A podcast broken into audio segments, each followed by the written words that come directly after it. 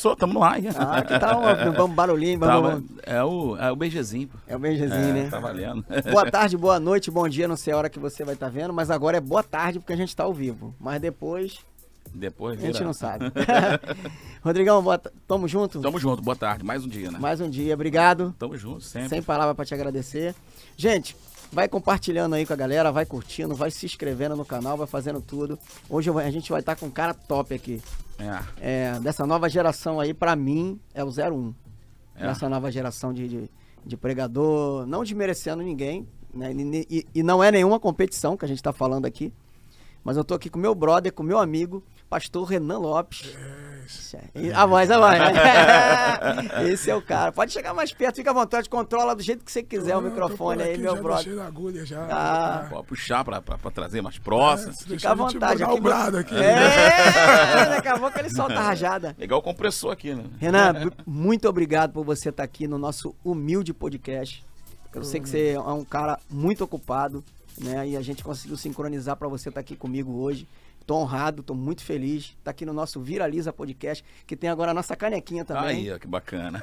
Meu amor que mandou fazer. Desde o meu primeiro, ela fala que tinha que ter a canequinha. show, show de bola. Tá com a nossa canequinha. caminho aqui também, filho. ó. Então, vou, trouxe até uma pro Renan. Tem que Trouxe. agora. É, a água tá aí. A água tá. É água com gás, sem gás, hein? Então aqui tem tudo, varão. Boa. O pessoal do Raiz Gospel aqui da Tem. produção, meu amigo. Refrigerante. São demais aqui, varão. Tem tudo. Fruta. Chegou o McDonald's. Ih. Só não tem nada com álcool, né? É, não, graças a Deus. Fala tudo aí, o pessoal pode. Tô aqui com meu amigo. Chegou aí a mensagem? Ah, tá. É mole. Cortou aqui, É, vai cortou barato, né? Bom que ao vivo a gente não tem problema.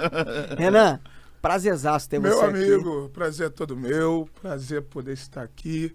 Confesso que eu já estava desejoso a estar contigo. Rapaz. E fizemos aí toda, toda essa articulação para a gente poder atender esse convite mais do que especial. Você é um cara que já me conhece há muito tempo, Desde que você era pequenininho. né? E quero já até te agradecer aqui diante da- das testemunhas, né? Que estão aqui presentes, os que estão, os internautas, né? Que sempre acreditou, sempre que a gente se encontrava, se via, seja em igreja, seja em onde for, sempre muito positivo, é isso aí, vai pra cima, tô te acompanhando, Deus tem te abençoado. E eu quero te agradecer por esse carinho que sempre você Nada. dispensou sobre a minha vida e meu ministério. Quando eu falo assim do Renan, quando me perguntam de você, eu sempre falo, pra mim você, sem comparação com, com outros pregadores e nada, você pra mim, dessa geração, que você é um cara novo, né, mas você já tá há muito tempo. Eu lembro da primeira vez que eu vi você pregando, foi em 2013, se eu não me engano, 2012, 2013, Por você com aí. um terninho apertadinho. Tinha uns 16 para 17 anos. Por aí. Não, você pregando, você arrebentou. Um grande amigo meu falou, um Jair Produções falou, cara, esse cara vai arrebentar. Aí eu falei, é mesmo, eu creio. Aí, aí quando virou pra você a chave, que você virou esse cara nacional, mundial, digamos assim, ele falou, não te falei? Falei, não, esse crédito eu vou te dar. Você acertou. Renan, e como é que foi esse começo? O começo do Renan na igreja, da onde veio essa inspiração pra pregar? Seu pai prega, sua mãe prega. E por que, é, e por que pregador? Maurinho, é, antes de eu te responder essa pergunta, você falou sobre a questão da comparação, né? Que é um É. problema que a gente vive nos nossos dias. Porque hoje a pessoa, ela, ela tenta muito achar uma identidade de alguém na, na pessoa, no Uhum. artista, no, no, no pregador, no cantor, seja lá, né? Qual for o tipo de influência ou relevância que essa pessoa tenha. E eu achei interessante até falar isso antes de a gente já entrar no nosso, Não, aqui você No fica nosso- à vontade, irmão. no nosso, no nosso bate-papo, porque todo mundo, quando inicia, inicia carregando uma identidade. Né? Eu tive as minhas referências, é, até hoje tenho as minhas referências, mas quando a gente cria uma identidade, é aí que Deus vai e projeta. Né? Porque toda, toda pessoa passa por esse começo.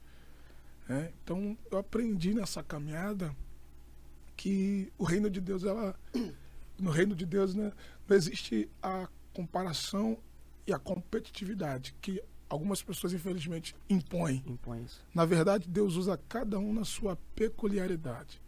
cada um na sua particularidade. Então, cada um tem algo de Deus, uma essência individual que vai abençoando as vidas. Eu tenho, acho que a minha, cada companheiro tem a sua, e o nome do Senhor é glorificado. E pior que eu já vi vários garotos novos te imitando. na forma de vestir, na forma de falar, na forma de ter... Cara, eu já vi um monte. Eu encontro por aí alguns. Eu encontro por aí alguns. E, e eu fico vendo assim, às vezes, né? A gente vai voltar para aquele Sim. assunto do começo, mas eu vejo, eu acho, eu falo assim, mano, igual. tá- tô vendo o Renan ali. É verdade. Tô vendo o Renan ali, ó. Mas o que é bom acaba sendo imitado, não tem jeito. É isso Não, aí, né, mas é, Rodrigo? é- é- eu, eu acho isso assim, até legal, Rodrigo Maureen, pelo, pelo, pelo, pelos ambientes que eu tenho ido na igreja, os eventos que eu tenho participado, e eu vejo muita gente que às vezes me antecede com uma, uma oportunidade, ou prega primeiro do que eu, e às vezes usa uma frase, usa um, um- um- como a gente Um diz, jargão. um chavão, um jargão. E eu acho isso até legal. Eu falo assim, pô, eu, um dia eu já fui assim, já, já gritei muito, sai da frente, Satanás. já- Feliciano.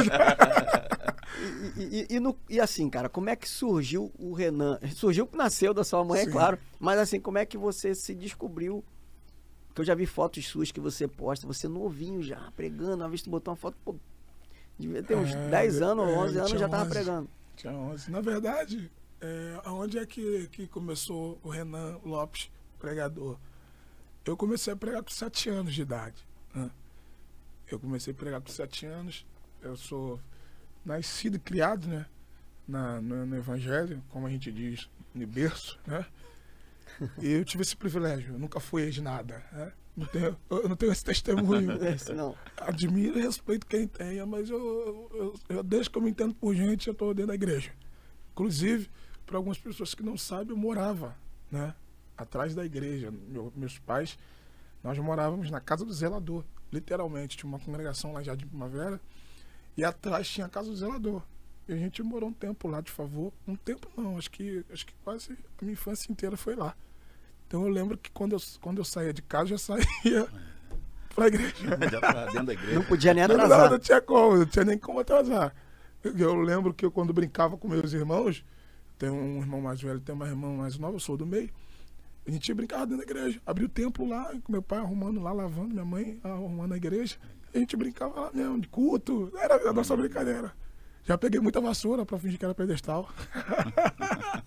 E daí, aí daí veio a inspiração pra É, começar. na verdade, é, a- meu pai tem uma história que ele diz, né, que ele conta pra mim, que quando eu tinha dois anos de idade, lá já nessa casa que a gente morava, a gente saiu dois, três, três anos praticamente, três anos de idade. A gente saiu de um cu de Santa Ceia, aí ele falou que sentou, porque a gente morava na casa do zelador. Aí ele pegou e sentou, chegou na, na sala, sentou e falou que eu corri, pulei no colo dele. Ele falou assim que eu disse pra ele, falei, pai, quando eu crescer, eu quero ser igual ao senhor. Aí meu pai olhou assim, aí eu disse pra ele assim, ó, pastorista e baterista. Isso com Realmente. três anos de idade. Realmente baterista é mesmo, que ó. Não, essa eu, eu, eu vim preparado pra mostrar. Eu pego você aqui, aqui, aqui, eu arrebento. Eu arrebento o Rodrigo aqui, mano. É, vamos lá. Aqui, ó. não ó. nem vi o vídeo pra gente Não, botar pra rodar não, aqui. ó. Não, ele falou baterista, eu lembrei, cara. Ele bota no celular mesmo. Aí, ó. Vira pra aquela câmera ali então, mano. A câmera Aqui, dele. aqui, Aí, Aqui, ó. Vai, vai pra dele aí, vê. Vê se vai na dele aqui, ó. Joga pra cá, pra, pra cá, pra frente dessa câmera aqui. Isso. Aí. Ah, lá. E,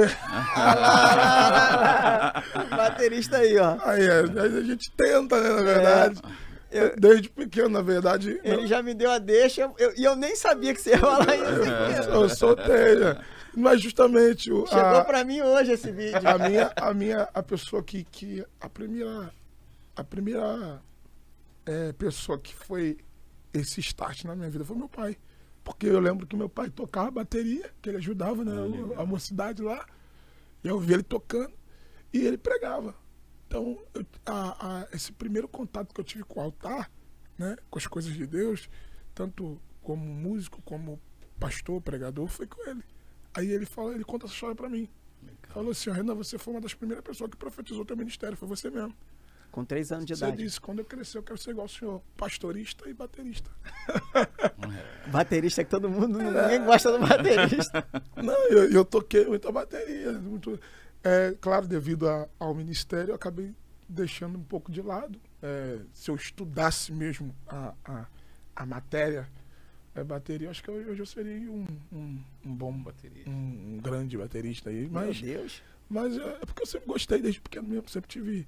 Comecei a tocar a moleque. Eu tinha nem seis anos de idade, já tava lá fazendo barulho. Então, E- se eu mergulhasse nesse assunto, Só, que só bateria não toca outro instrumento? não, eu, to- eu toco percussão. Só Ah, não toco é, sopro, nem, nem corda. corda. É, só o negócio é bater mesmo, fazer barulho na cabeça do povo. Ma- Mas aí despertou com, com três anos, aí com É, 11 aí- você começou. Aí minha mãe conta, né, que. é, porque eu sei, eu- a minha infância, eu acho que eu, eu fui muito. Eu tive muito esse, esse contato, essa ligação com o altar. Né? Porque minha mãe falava assim, todo culto, quando você era criança, todo culto, o pastor fazia o apelo. Se não tivesse nenhuma alma, você ia lá na frente. Eu falo toda vez que o pastor saí com 4, 5, 6 anos de idade. Então eu sempre estava lá. Então eu acho que esse negócio de altar já, já vem mesmo desde, desde o meu nascimento. E eu comecei a, a, a- a- me despertar para essa, essa área é, da pregação, justamente porque meu pai fazia muito culto doméstico. Meu pai, ele, ele tinha esse hábito. É, Até hoje ele tem, só que hoje eu já não moro mais com ele, né? Mas ele tem esse hábito de fazer culto em casa. Meu pai dirigia a congregação, sempre dirigiu a vida toda. Até hoje ele dirige uma congregação lá em, em Jardim Primavera. E tinha, ele tirava às vezes dois dias da semana que não tinha atividade na igreja, ele fazia culto doméstico. Aí ele dirigia o culto, botava a gente pra orar, de joelho, que aquele negão ora. bicho. Meu pai, cara, ele, eu lembro que ele entrava pro quarto pra, pra dia, assim, dia que ele fosse pregar, era duas, três horas pra lá, de joelho dobrado. Então meu pai pegava a gente e tacava a gente no joelho. Não se fazem mais crente como É, meu pai me tacava no joelho. Até hoje ele me pe- pe- ele pega no meu pé, ó. Pregador tem que orar. Ele fala comigo até hoje. Então foi daí que Foi veio daí. toda essa. Aí o que, que aconteceu? Esse, esse, esse, essa visão do meu ministério, Deus já tinha dado pro meu pai. Porque eu lembro que quando, quando tinha esses cultos do- domésticos, ele sempre me botava para pregar. No culto em casa. Assim, Aí ele dirigia, minha mãe cantava, meu irmão cantava, minha irmã cantava. E ele sempre me dava a palavra. Aí eu li um texto, falava alguma coisa assim pra minha família mesmo. Eu, meu pai, minha mãe meus irmãos. Aí teve um culto, aí isso aí foi com sete anos de idade. Teve um culto de criança, numa congregação é, do campo de Jardim Primavera lá, que a pregadora acho que não foi, aconteceu um problema, não, não tinha pregador no culto de criança. Aí a, a dirigente do culto falou assim, quem quer pregar? Aí você. Ah, Mas foi automático, foi no impulso. Quando ela falou, quem quer pregar, eu pulei já lá na frente, peguei o microfone da mão da mulher. Com sete Com anos. sete anos. Aí, aí abri a Bíblia em, em- em- Eu lembro que eu abri a Bíblia em Deuteronômio e, e preguei sobre Davi. Nada a ver uma, uma coisa com a outra. Coisa de criança mesmo. Mas, Aí- mas você vê a importância do, da, da sua família em te. E te- já li. Então eu sempre tive esse, esse, esse contato direto. Aí foi aonde eu pulei da cadeira, peguei o microfone e preguei. Aí eu lembro que naquela, naquele dia foi seis crianças que aceitaram Jesus. Olha só. Rapaz, Eu li, eu li em, em Deuteronômio. Preguei em Davi. e Jesus ainda salvou, salvou. é, já era o chamado né? ali, né? Aí foi dali que eu despertei para essa, pra essa área da palavra. E quando foi a sua primeira assim, pregação mesmo, já com, com 11, com 12 anos, aí você se despertou Não, aí começar a sair? dali, desse dia, né, foi aonde eu comecei a, a, a, a, ter olhos para o Ministério da Palavra. Aí eu sempre fui, sempre fui crente de, de, de escola bíblica dominical. E, inclusive, a maior escola teológica até hoje se chama escola bíblica. Porque hoje, muita coisa que eu, que eu sei, que eu aprendi, eu aprendi foi na escola bíblica. E meu pai não abria mão escola bíblica dominical. Domingo de manhã, Não, não, tinha, não tinha cansaço, não tinha nada. Era sete horas da manhã, já estava acordando tá a lá. gente e tinha que estar lá. Então eu, eu peguei todas as classes de escola bíblica. até se tornar professor de escola bíblica. E fui. E fui indo, fui indo, fui indo. Aí, é, aí essa, essa, essa identidade ministerial começou a pegar. Porque eu comecei a rodar o, o campo. Né? Comecei... No caso era Jardim Primavera lá Jardim na, na Baixada, Caxias. Isso, lá em Caxias. Aí eu comecei a rodar o campo, pregava em culto aqui de criança, um culto ali, aí pregava num culto de que adolescente. Legal. Aí foi, aí eu recebi um título, né? Porque eu sempre, Jesus me bateu com o Espírito Santo rápido. Eu comecei a pregar com sete anos, com oito anos, eu fui batizado com o Espírito Santo. Aí misturou aquele, aquela, o fogo, né? né? O, o Pentecoste com, a, com, a, com, o desejo é, ministerial, com a chama, né? Com o chamado. Legal. Aí eu, eu, eu me, me apelidaram né, lá na, no, no, Ministério de Evangelista Mirim, porque eu ia para a igreja arrumar terno e gravata. Já ia de terninho? Não queria andar, não queria andar como uma criança normal, não. Queria andar como pastor, queria ficar de, sapato. Legal. Eu lembro que sempre, roupa social sempre foi cara, né? Terno. Poxa. É, sempre foi muito caro. Então minha mãe e meu pai não tinha condição de comprar. Aí eu ganhava, ganhava roupa assim, né? Sempre o defunto era maior. Eu lembro que eu tinha um terno que eu ganhei, que meu pai botou meu apelido de baratinha, porque ele tinha. Ele era aberto atrás assim, aí tinha. E era grandão. Aí meu pai falou assim, ah, tá parecendo uma barata. aí pegou esse apelido. Aí eu fiquei conhecido como. Aí isso foi pegando. Aí o pessoal começou a me chamar pra pregar. Aí eu fui pregando, pregando, pregando. Comecei a pregar enquanto criança toda hora. Sempre tinha uma festividade, eu era pregador. Aí eu fiquei marcado no, no, no campo como pregador mirim. Legal. Aí foi acontecendo. Assembleia de Deus Raiz, né? Assembleia de Deus Raiz. Aí, sete, oito, nove, dez. Aí, com, eu lembro que com oito anos, para nove, nove pre precisamente, um, meu pai dirigiu uma congregação lá e teve um, um, um obreiro lá da congregação que tinha família em Cachoeiro de Macacu. Aí eles precisavam de um pregador para uma festa de criança lá em Cachoeiro de Macacu. Foi a minha primeira viagem, assim. Internacional, Inter, Nova Friburgo. Inter, intermunicipal. Cachoeiro de Macacu é do lado de Nova é, Friburgo. Porque eu, porque eu, só rodava ali. É, Na Baixada? Eu, não, no bairro. Eu era aquele pregador do bairro. Do campo, na verdade, ali, Primavera, Campo Feliz, Saracuru, naquela área ali que é a minha área. Onde eu fui nascido e criado. Campos Elísio, toda aquela região ali, tudinho. Aí, fui Fui lá pra Cachoeira de, de Macacu, preguei. Aí foi uma benção, o pessoal gostou muito. Eu sempre fui já, sempre fui meio, meio, meio pra frente, né? Meio quente. Aí isso foi pegando. E aí foi criando mesmo uma identidade. Aí o pessoal foi ver, não, esse menino aí, pô, pregador. Tem é, futuro. É, aí começou. Aí, com 11 anos, foi aquela foto que eu rodei na internet. Aí já foi a minha primeira viagem é, para outro estado com 11 anos. Legal. Preguei em Cachoeiro de Itapemirim. Eita. Tá? Tudo começa com Cachoeiro, né?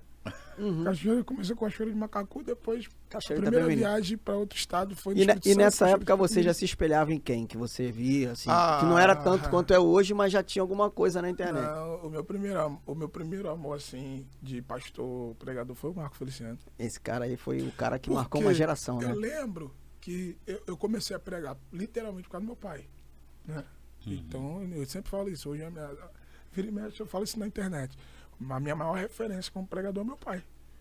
Né? Foi o cara que eu vi pregando, que eu acompanhava, ele ia pregar, eu ia com ele. Meu pai pregava muito na, na, na, na no campo lá, nas festas. Meu pai uhum. sempre foi conhecido como um bom, um, um bom pregador do, da região. Sempre muito convidado. Então, meu pai ia pregar, eu ia com ele. Aí foi ele que foi a minha prim, o meu primeiro contato. Aí teve um dia que um amigo do meu pai é, chamou ele para ir na casa dele ver um DVD do Marco Feliciano. Qual de grávida de avivamento? Não, não, de sou Deus. mais antigo, chefe, mais antigo. Das fitinhas ainda, né? É, mais antigo. Sem querer te cortar. Rodrigo, você vê como que é importante, uhum. Renan, você, é, você ser um pai, quando você fazer culto doméstico com a sua família, você criar uma identidade. É verdade. É, de servo de Deus dentro da sua casa ali, para os seus filhos poderem, porque seus, seu filho é o espelho de, de, de você. Isso aí. Então você vê que você foi criado, você já pregava no culto da sua família, entendeu? E isso foi marcando a sua vida de uma tal forma que hoje você é um grande pregador E, e isso é muito. Eu, eu creio que isso tenha feito uma grande diferença na sua vida. Sim, muito, porque é, foi até o que a gente estava conversando antes de começar o programa. Eu, eu, eu aprendi com meu pai princípios inegociáveis. Negociáveis. Então, se hoje eu tenho a minha fé firmada em Deus, é por causa dele. Mesmo com toda a dificuldade, limitação, a gente veio de uma, de uma vida muito difícil. Mas. Difícil a que ponto, Renan? Sim. Ah, Maurinho, eu, eu, eu não nasci num berço de ouro. e nem tenho sangue azul, né? Meu pai não era pastor presidente, nunca fui filho de empresário. Eu sou filho de um cara que até hoje trabalha com serviços gerais. né? Ele dirige congregação até hoje, não é salariado. É um, é um sistema é, ainda bem antigo, é uma Assembleia de Deus, é, que tem um, aquele sistema ainda bem conservador mesmo. Entendeu? Então meu pai literalmente é voluntário ali na, na- no ministério, dirige congregação por amor, trabalha E, E- tenho certeza que você nunca viu ele reclamar, né? nunca. Nunca. Minha mãe também é, é- trabalha de, de doméstica. Inclusive tirei ela do, do trabalho agora, ela tá tra- praticamente trabalhando para mim. Minha esposa tá grávida, eu falei, mãe, então já que a Thalita não pode, porque gra- essa gravidez dela tá, tá bem diferente da Nicole. Nicole, quando minha esposa tava grávida da Nicole, a fazia tudo e mais um pouco. Por isso que Nicole é pentecostal, né? Agora não, com essa gravidez da- do Nicolas, ela tá mais devagar, não tá podendo fazer muita, muita coisa. Aí minha mãe trouxe minha mãe lá pra casa, falei assim, não, que a senhora puder fazer, a senhora faz. E eu praticamente eu que tô sustentando a minha mãe. Pô, que bom, hein? Então, assim, Renan, e você viu esse DVD do Marco Feliciano? DVD não, fita não, casa, não, VHS. vou te falar outra coisa. Eu vi essa fita sem saber, porque eu não lembrava, Uhum. que eu tinha sido batizado do Espírito Santo quando eu tinha oito anos, na mensagem do Marco Feliciano. É mesmo? Tu lembra qual é a mensagem? Não, não lembro, porque eu lembro que naquele dia eu tava na. Era um evento que foi em primavera. Primeira vez que o Marco Feliciano foi em Jardim Primavera. Isso foi em 2003. Meu Deus. Poxa, melodia, era tudo. tudo que foi, eu lembro que parou. Parou o segundo distrito de Caxias. Era o, o, o auge do auge do auge do cara. É, não, ele foi um fenômeno. É, parou. A melodia veio, veio político, veio gente de tudo que era canto pra ver cara pregar. Eu lembro que na época, no dia cantou Cainon, Cainon estourado. Cainon, Beatriz, tinha, tinha uma galera que foi. Ah, Gideões, né? Marco Feliciano, aquele auge, auge, auge, não tinha internet, não tinha quase nada. Isso aí. Eu lembro dessa época aí. E foi a primeira vez dele lá. E foi um evento, e era um galpão grandão. E era na avenida principal ali de Jardim Primavera. Aí teve que parar, a prefeitura fechou a principal. Foi loucura. E meu pai tava fazendo a segurança do evento, né? Ajudando os- o, o grupo de obreiros da organização e na segurança. Meu pai negão grandão. Aí eu tava na rua, porque fechou a rua e tinha telão, aquela coisa toda. E eu tava lá fora. Então não sei o que ele pregou, não tava acompanhando o culto. Só que o, o- o pastor Marco falou assim: é, quer ir na batizar com o Espírito Santo, vem aqui na frente. Que ele, que ele sempre teve essa, essa, essa veia, né?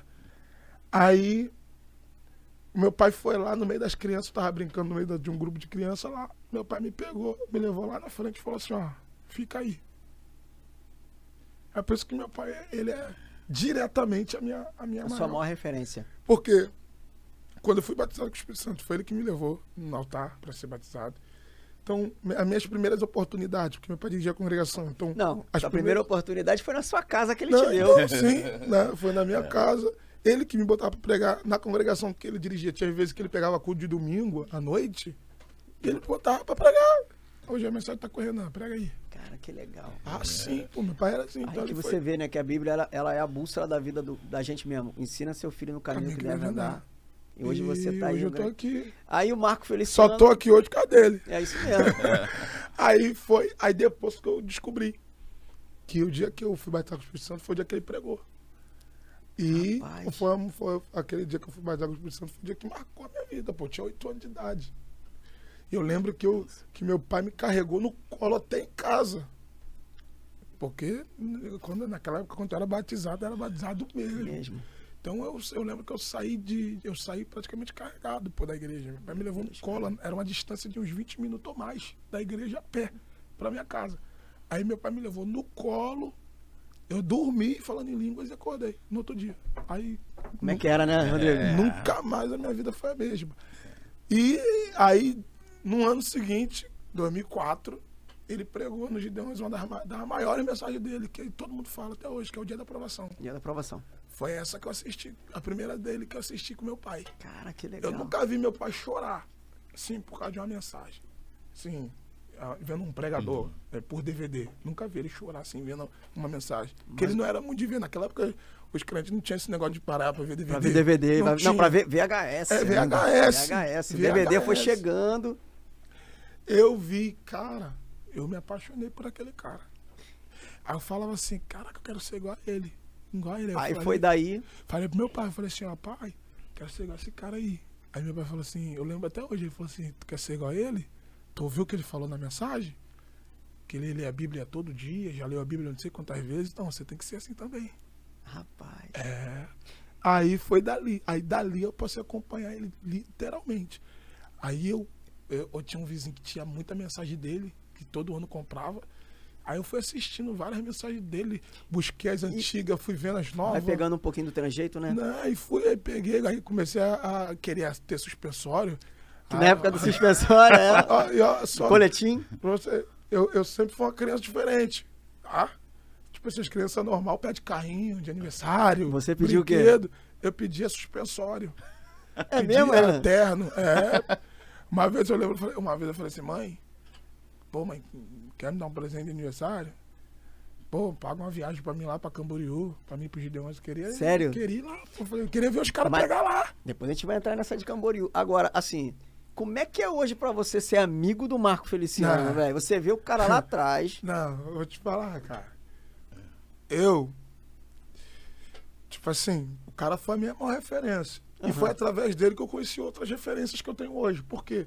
Porque ele citava alguns nomes na mensagem de referências dele. Que eu falei assim, cara, se esse cara é referência do Marco, eu quero ver quem é.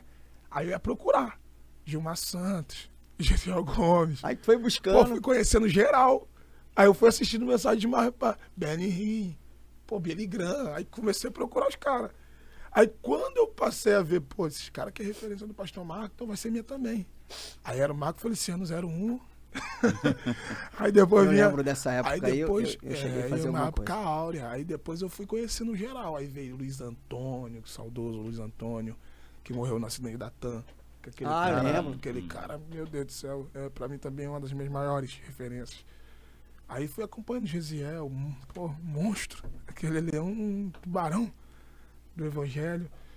Gilmar Santos, que inclusive tô tendo a honra agora na próxima vigília, mês que vem, de trazer o Gilmar Santos, que Vai era um ser dia sonho. 11, né? De Dia outubro. né? 11. Era um sonho que eu tinha. E realizei o meu sonho, que era trazer o pastor Marco em um culto meu, né, um culto na minha igreja. Porque eu tenho essa história toda com o Marco. Olha só. Eu tenho essa história toda com ele. Porém, nunca tive aquela oportunidade de ter um tete a tete com ele, de poder contar pra ele. Porque você sabe, você trabalha com pessoas famosas. Tipo assim, o que eu, o que eu tenho por ele tem um milhão no, no, no- no Brasil que É, também tem. Porque, Então, porque ele foi uma, assim, ele foi um propulsor de uma geração de, geração de pregador que, pregadores. cara, assim, eu lembro que, que o pessoal da Missão em Vida, eu fazia trabalho pra eles, eles me ligavam assim, faltando cinco dias, ó, vagou a data do Marco aqui, arruma um lugar. A gente divulgava com três dias, Rodrigo, e, e Lotava. lotava, explodia. E, e, assim, claro que teve os grandes pregadores, Sim. pastores e tal, mas ele foi um fenômeno porque é, é, não, tem, não tinha nenhum padrinho, não, tinha, tinha. um cara do interior de São no Paulo. interior, outra, ele era evangelista. Porque geralmente na época dos tubarões, Isso. os pregadores eram pastores de igreja. Isso aí, isso aí. Pô, o pastor Gilmar era pastor de igreja, pastor Gesiel era pastor de igreja, Napoleão era pastor de igreja, pastor Silas, Uhum. pastor de igreja, o Abílio era pastor de igreja. Isso aí. Então, uma galera que eram pastores de igreja. Ele não, ele veio, tipo assim, ele era um jovem. Então, assim, ele foi um cara que marcou muito a sua geração. E, e marcou, ele trouxe assim. É, Eu, ca- cara, eu acredito que ele, literalmente, ele foi um divisor de águas, assim, numa, numa geração. Foi, foi, foi. Porque existe Sem uma, dúvida. existe uma geração antes, existe uma geração depois. Sem desmerecer ninguém, Sem pelo amor de Deus. desmerecer, tá? Mas com- ele com- foi um cara Com assim. muito respeito. Foi um cara.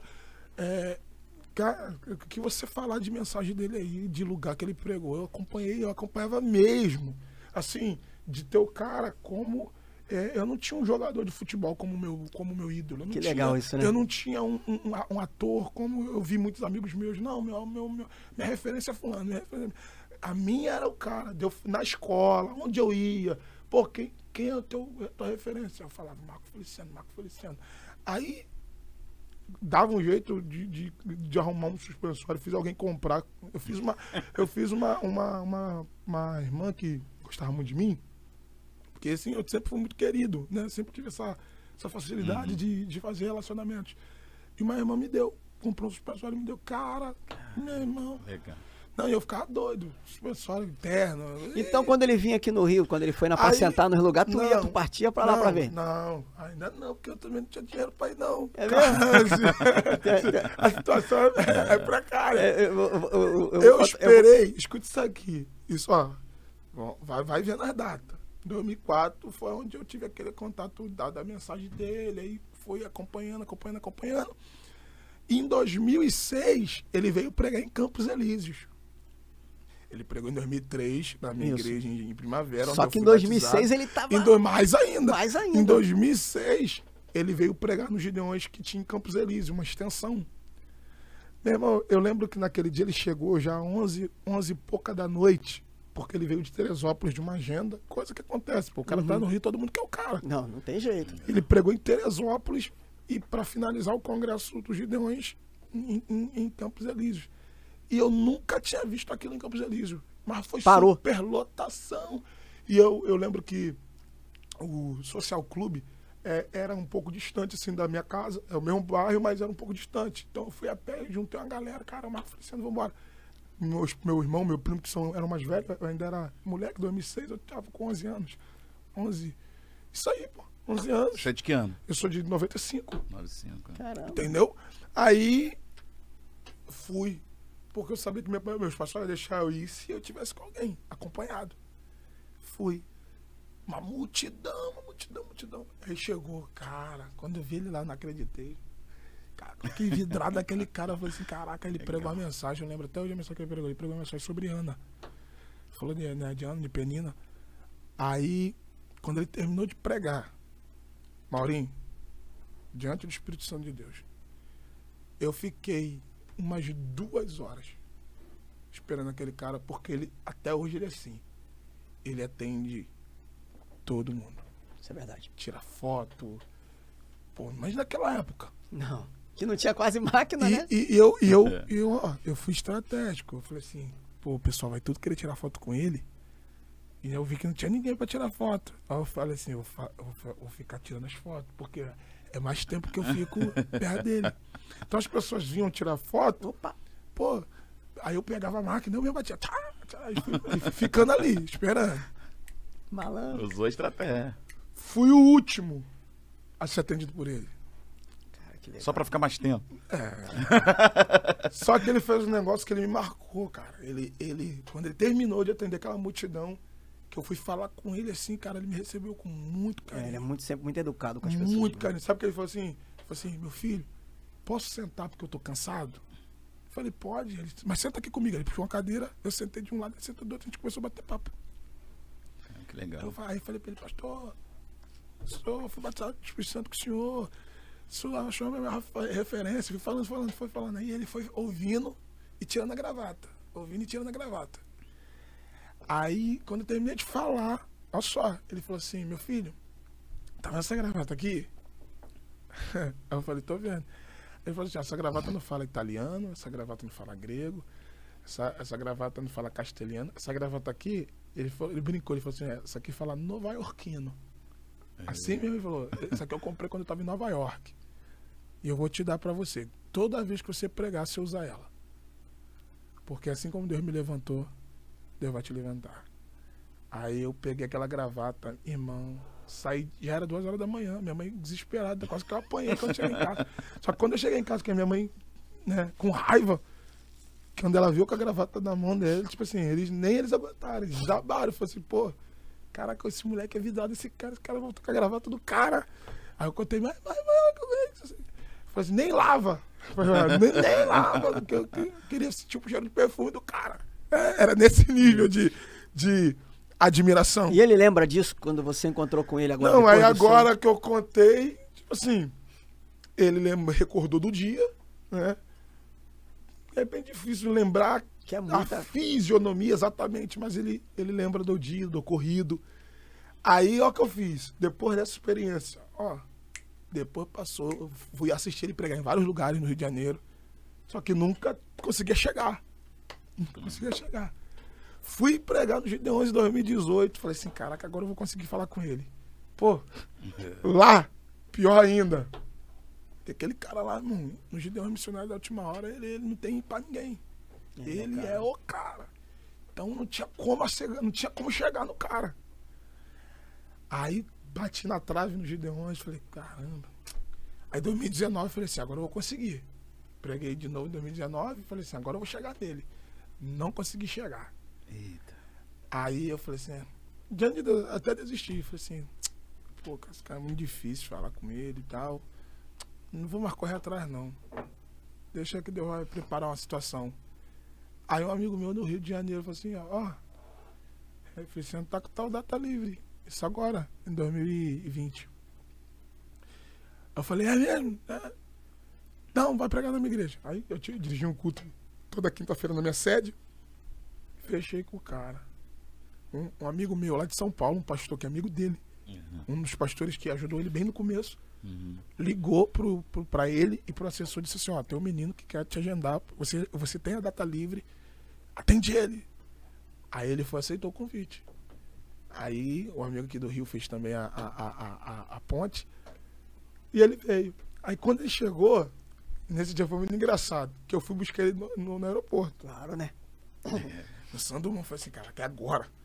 Aí, tava comigo aqui, esse, o Gilval tava comigo. Falei assim, é agora. Pô, é tudo que, tudo que eu não consegui na vida, eu vou conseguir hoje. Vou almoçar com ele, vou pagar. ele- ideia. Onde ele quiser almoçar, vou trocar ideia. Eu vou contar pra ele a minha história. Ele chegou cansado, que ele veio de Brasília. Cansado. tu via na cara dele nitidamente o como é que é. cansaço. E tipo assim, às vezes, e eu, eu vivo isso. Às vezes não é a má vontade do- da pessoa. Cara, a pessoa tá cansada. Então eu acho que por eu viver isso, eu olhei pra ele assim e falei assim, não, não vou fazer isso com ele não. Aí eu, ne- nesse dia, nem almoçar, ele almoçou, ele foi direto pro hotel dormir. Aí almocei com, com o Roberto Marinho, Que é o tecladista que é o tecladista Robson. E com outro amigo também que fez a ponte, eu e o João Paulo. Aí, quando, quando eu tô voltando do aeroporto, eu falando com o João Paulo, ficar, já, já fiquei triste meu dia. Falei, assim, poxa, eu não consegui falar com ele. Porque eu falei assim, se eu não conseguir falar com ele no almoço, que dirá? Na hora da pregação. Na hora da pregação. Acabou o culto, já era. Rapaz, aí eu já desanimadão. Eu falei assim, ah, não vou conseguir mesmo. né? Deus não quer mesmo que eu, que eu conheça ele. Aí, na hora do culto, culto rolando, dirigindo o culto, aquela glória. Aí ele chegou pra pregar. Ele lá bem tranquilo. Aí foi quando ele ia pregar, que eu fui passar o microfone pra ele. Eu falei assim, irmãos, estamos recebendo aqui hoje um dos maiores pregadores de- do, do Brasil, do mundo. Ele fez aquela, né, aquela, aquela apresentação dele. Aí eu falei assim, gente, se hoje eu tô aqui. Aí foi automático. Eu soltei. Falei assim, poxa, se hoje eu tô aqui, é por causa desse homem aí. Meu Deus. Aí falei pra ele. Aí contei pro povo a história. O que eu não consegui contar pra ele, Tu contou pra todo eu mundo e contei pra, pra todo ele. mundo. E ele ouvindo. Só que aquilo foi automático. Aí eu fui falando, falando, contando, assim, as coisas mais, mais exatas. Cara, e eu não olhei pra ele. Pô, ele tava chorando. Caramba. Não, e a igreja começou a chorar. Cara, e eu falando, comecei a chorar também. Cara, foi muito legal. Meu irmão, a igreja toda chorou, pastor, meu pastor, pastor, ele chorou, ele chorando, eu chorando, todo mundo chorando, todo mundo chorando. Aí ele subiu pro púlpito e me deu um abraço. Ele falou assim, cara, eu precisava ouvir isso. Aí ele pregou, pregou muito. Pra variar, né? Normal.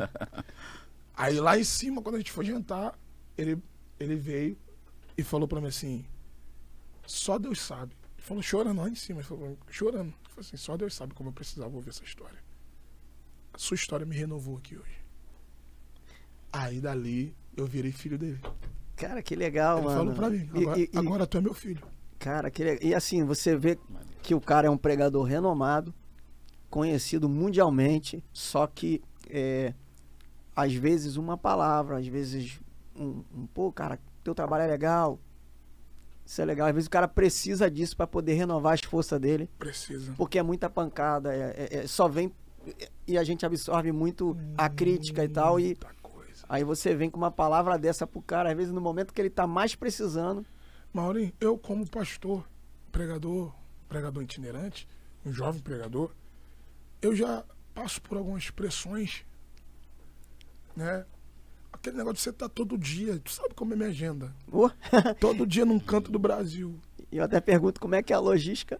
Pô, tu tá daqui a pouco no extremo de um estado, meu irmão. Tem vezes que tu vai sozinho. Hoje não, hoje eu já eu- peço sempre para ir acompanhado, ou minha esposa, ou quem trabalha comigo. Porque tu sabe o que que é a solidão de uma estrada. Meu Deus do céu. Então você às vezes. Eu, eu já cansei de perder data comemorativa. Cansei de perder data comemorativa em família, reunião de família. Muitas coisas que um- uma pessoa normal faz justamente por, por amor à obra, pela chamada, pelo reino de Deus. Então, às vezes tu chega num lugar que tá uma multidão, como já aconteceu comigo várias vezes, uma multidão de gente querendo te ouvir, quando na verdade você queria ser o ministrado. É verdade. Pô, tô falando de mim, onde eu tô. Agora tu imagina o Marco Feliciano, que além de ser um grande pregador, um dos maiores oradores, é um deputado federal, Deputado federal e muito atuante. pastor de igreja. Tu imagina. É. Ah, e, só, e só entende essa dimensão quem tá no meio, quem vive isso. É porque é muito difícil, né? É, é- é- porque, por exemplo, você. Cara, toda hora alguém me pede teu contato. Eu, eu tenho que sempre falar, cara, é, um- é um contato pessoal e tal. Porque imagina se eu desse o contato pra todo mundo que me pede. Entendeu? Então eu falo, mano, é um contato pessoal. Se você quiser falar sobre agenda, alguma coisa, eu vou te dar o número da agenda. Porque é difícil. Eu sei o quanto é difícil a estrada. Maurinho, hoje eu tenho praticamente quatro números ligados, direciona... ligados diretamente a mim. Um em São Paulo, que tem um amigo que faz agenda lá. É, dois aqui no Rio, de, do- dois contatos, no caso, aqui no Rio, e, e um- e o meu pessoal, que nunca é pessoal. Todo mundo- muita gente já conseguiu, já tem. Então, pô, se eu, né, pô, pequenininho do jeito que eu sou, já tenho essa correria, É, Imagina ele. É. imagine, imagine, imagine esse cara. Então é uma, é uma grande realidade. E uma coisa que eu aprendi até com o próprio pastor Marco Feliciano, isso também vem de mim. Isso eu aprendi com, com meu pai, com a minha mãe. A nunca destratar ninguém. Verdade. Eu vou dizer por quê. Eu lembro, tem uma cantora, eu vou citar o nome dela porque ela é, ela, ela é muito conhecida e é minha amiga hoje. Estela Laura, essa menina de São Paulo. Uhum. Hoje, estourada lá, ela. Muito. Eu Não, não preguei, é lá não, só no Brasil eu todo. preguei, tem uns três anos atrás, mais ou menos, dois, três anos atrás, acho que foi em 2018. Eu preguei em Sete Lagoas, Minas. interior de Minas. Preguei na, na igreja do pastor Adailton, inclusive ele, esse poucos dias agora, ele faleceu. Cara, essa menina veio com hoje, que é o esposo dela, meu, meu mano Rogério. Eles vieram tirar foto comigo como fãs. Olha só. Pastor, pastor, pastor. Meu, meu noivo é teu fã. Te ama. Aí ela me mostrou o Instagram dela. Pouquinho seguidor. Só que ela já fazia vídeo. Né? Cantando. Fazia cover, né? É. Isso três anos atrás. Pô, recebi benzão, abracei, beijei, aquela coisa toda, tiramos foto. Hoje é uma das grandes cantoras que nós temos aí hoje, que tá, tá aí em, em ascensão, tá despontando. Muito grande, muito grande. Então, nem só por causa disso, porque hoje eu não sei quem você vai ser daqui a alguns anos. Verdade. Então, eu, eu não posso destratar ninguém que seja, por mais humilde que seja, o pior lugar que seja. E isso eu aprendi também com o próprio pastor Marco. Eu sempre vi ele tratando as pessoas Sempre, bem, bem. sempre- isso aí E eu já reparei. tive em lugares, tá aqui me acompanha, sabe? De eu estar tribulado, estressado, às vezes com, Cansado. com problemas pessoais, às vezes coisas para resolver, preocupado. E vi uma pessoa, e eu estando com vontade de estar já em casa, ou estar em qualquer outro lugar. Vontade de dormir no hotel. Mas quando eu vejo alguém vindo, eu lembro de mim. Falo assim, caraca, um dia Fui eu. eu já fui assim, cara. Então, tipo assim, só sabe o que que é aquilo ali? Que um dia já teve naquela situação. Eu lembro que nesse mesmo ano que eu tive esse contato com o Marco Feliciano a primeira vez, foi também o mesmo ano que eu tive um contato, o primeiro contato com um pregador, famosíssimo também. Hoje não tá tão assim, na, naquela tanta ascensão, mas é um, é um grande pregador. Nesse mesmo ano ele pregou no mesmo evento. E eu fui também ouvir ele.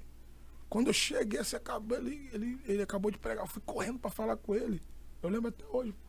Ele fez assim em mim, ó. Tipo assim. Chega pra lá. Trabalhamos. Não vou pedir nome, não. Não vou pedir nome, não. É, eu, fui, Eu já imagino quem eu, seja. fui, eu, fui, fa- eu fui falar. Ah, tu conhece. Eu fui falar. Devo conhecer. Eu fui falar com ele, fui dar um abraço assim nele. Pô, impressionado com a forma como Deus usou o cara. Fui lá abraçar ele, ele me deu um chega pra lá assim. Eita. E eu não, fui, É só, mesmo? fui, só, sério, fui só abraçar. E você tem contato com ele hoje? É, É mesmo, né? tem, tem. E Só que eu é nunca que é? falei pra ele isso, não. Nem Meu sabe. Deus. Aí, tá vendo aí que eu falo? Nem mano? sabe. E terminando aqui o nosso assunto do, do, do, do, do pastor Marcos, a gente vai ficar aqui o dia todo só falando dele. Hoje, cara, eu, eu abro o meu zap, cara. Tem a mensagem dele lá. Mensagem diária dele. Legal. Converso com ele. A hora que eu falar com ele, ele me responde. Já, com- já teve situações agora recente dele vir pro Rio e me ligar.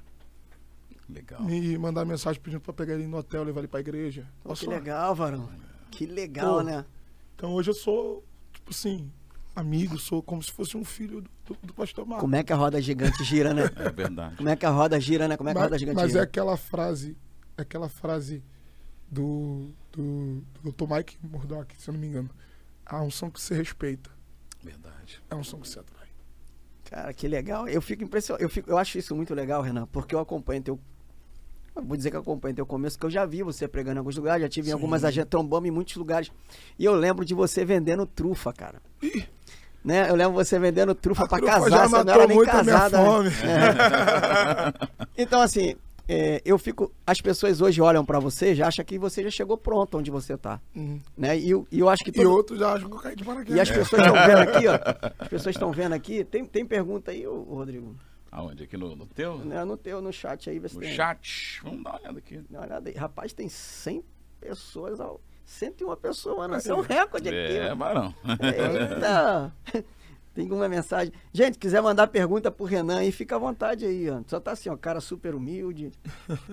E Fera, só tem isso aqui, mano. Só elogio pra você. Amém. Poxa, Galera tá elogiando. aqui. Varão, bateu um recorde aqui. Fala o mano. nome aí da galera então, mano. Deve ter fala um- aí que você, Deve você ter que um é o outro aí me batendo. Le- aí. Leonardo Silva Ribeiro. Não, nada, ninguém te pôs. Álvaro Paz, Júnior, Maria das Graças, Antônio, Carlos Luca, Eliane Marques, Sandro Pereira, César, Teu, Nick, Miriam Duarte, Caio, Igor, Miguel, a galera que tá comentando aí no, no chat aí do, do Viraliza. Quem quiser, Ah, top, quem quiser hein? fazer pergunta pro pastor Renan, fica à vontade, Fica tá bom? vontade aí, Pode gente? mandar aqui ó, Manda pergunta aí. as perguntas, a gente faz aqui pra ele sim. A gen- e é o que eu falo, cara, assim, vo- você hoje, você chegou num. Eu falo que você é o Marco Feliciano dessa geração. Aí, aí já é Eu vontade falo, sua. eu falo para todo mundo. Não, eu falo isso pra todo mundo. Eu falo pra todo mundo e é eu que falo. Eu acho que eu posso falar, Com né? E assim, porque você é um cara humilde, você é um cara que você prega na maior igreja. Aí no outro dia eu vejo você na igrejinha, 50 pessoas. Eu falo assim, mano, é o Renan. Aí muita gente já falou isso pra mim. Mano, dá uns conselhos pra ele. Pra ele é, escolher, né? Tal. Eu falo, mano, se tu falar isso pra ele, tu vai tomar um fora dele, porque ele gosta disso.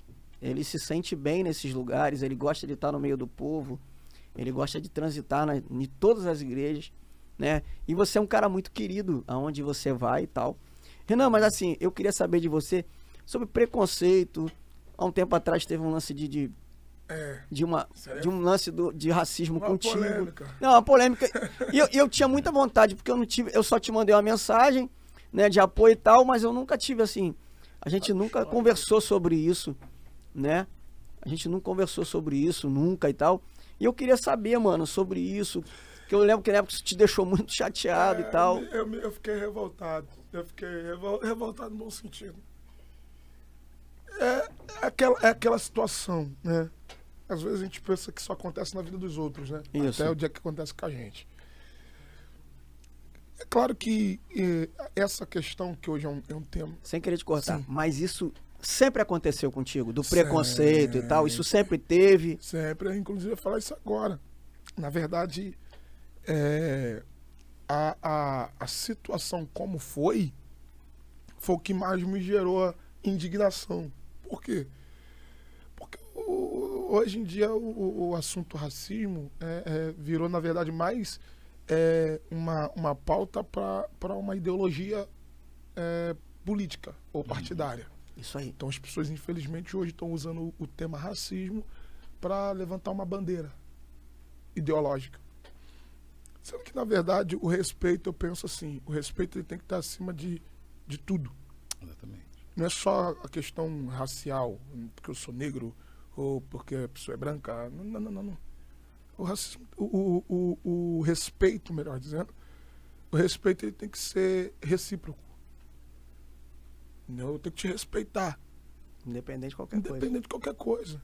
Porque, meu irmão, se eu tenho uma vida, se eu tenho uma vida, eu tenho uma vida. Eu tenho- eu- hoje eu, eu- eu vivo, hoje não, sempre vivo minha vida baseada na palavra de Deus, os princípios que eu aprendi com meu pai, os princípios cristãos, é, cristão, fa- é, é, princípios familiares. Esse é, é, é, é um princípio que eu tenho. Agora, quem quer viver a vida do jeito que quer viver, meu irmão, também é um direito da pessoa. Verdade.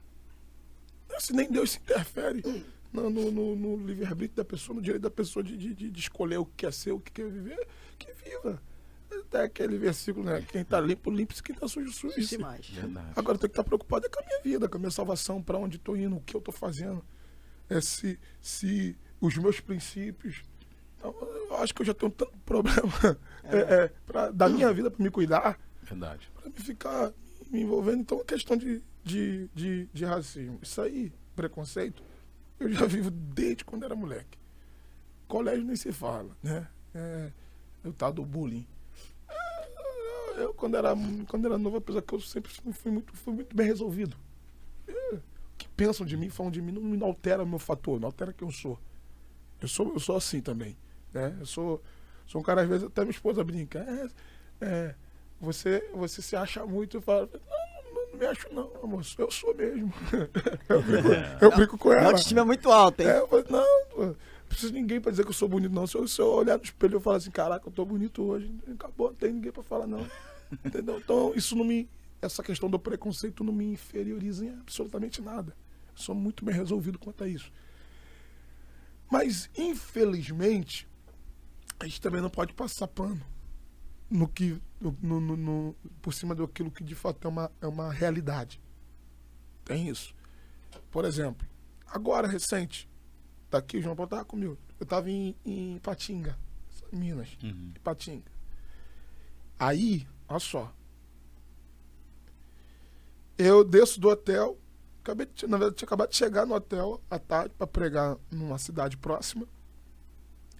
Falei pro, pro JP pro Douglas, vamos ali comer um, um, um- um caldo de cana. Tinha um caldo de cana em frente a, a- a- a- um pastel caldo de cana em frente a, a- ao hotel. Aí fui. Aí nisso que eu cheguei né, na, na lanchonete, eu tô vendo lá os pastéis, olhando o- o- o- os sabores, aquela coisa. Aí tô parado no caixa, na, na- na- no balcão, e tem um cara sendo atendido do meu lado. Do meu lado. Aí quando chegou né, o pedido dele, o cara perguntou assim, pago agora ou, ou pago depois? Aí a, a atendente, não, pode ser sentado, tu pode pagar, pode pagar depois. Beleza. Aí o cara foi e sentou.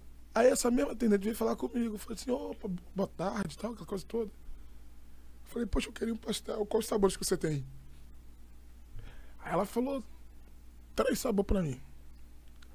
Aí eu falei, eu pensei que só tinha esses sabores, né? Que ela falou, só tinha três. Eu falei assim, não, então me dá o de tal.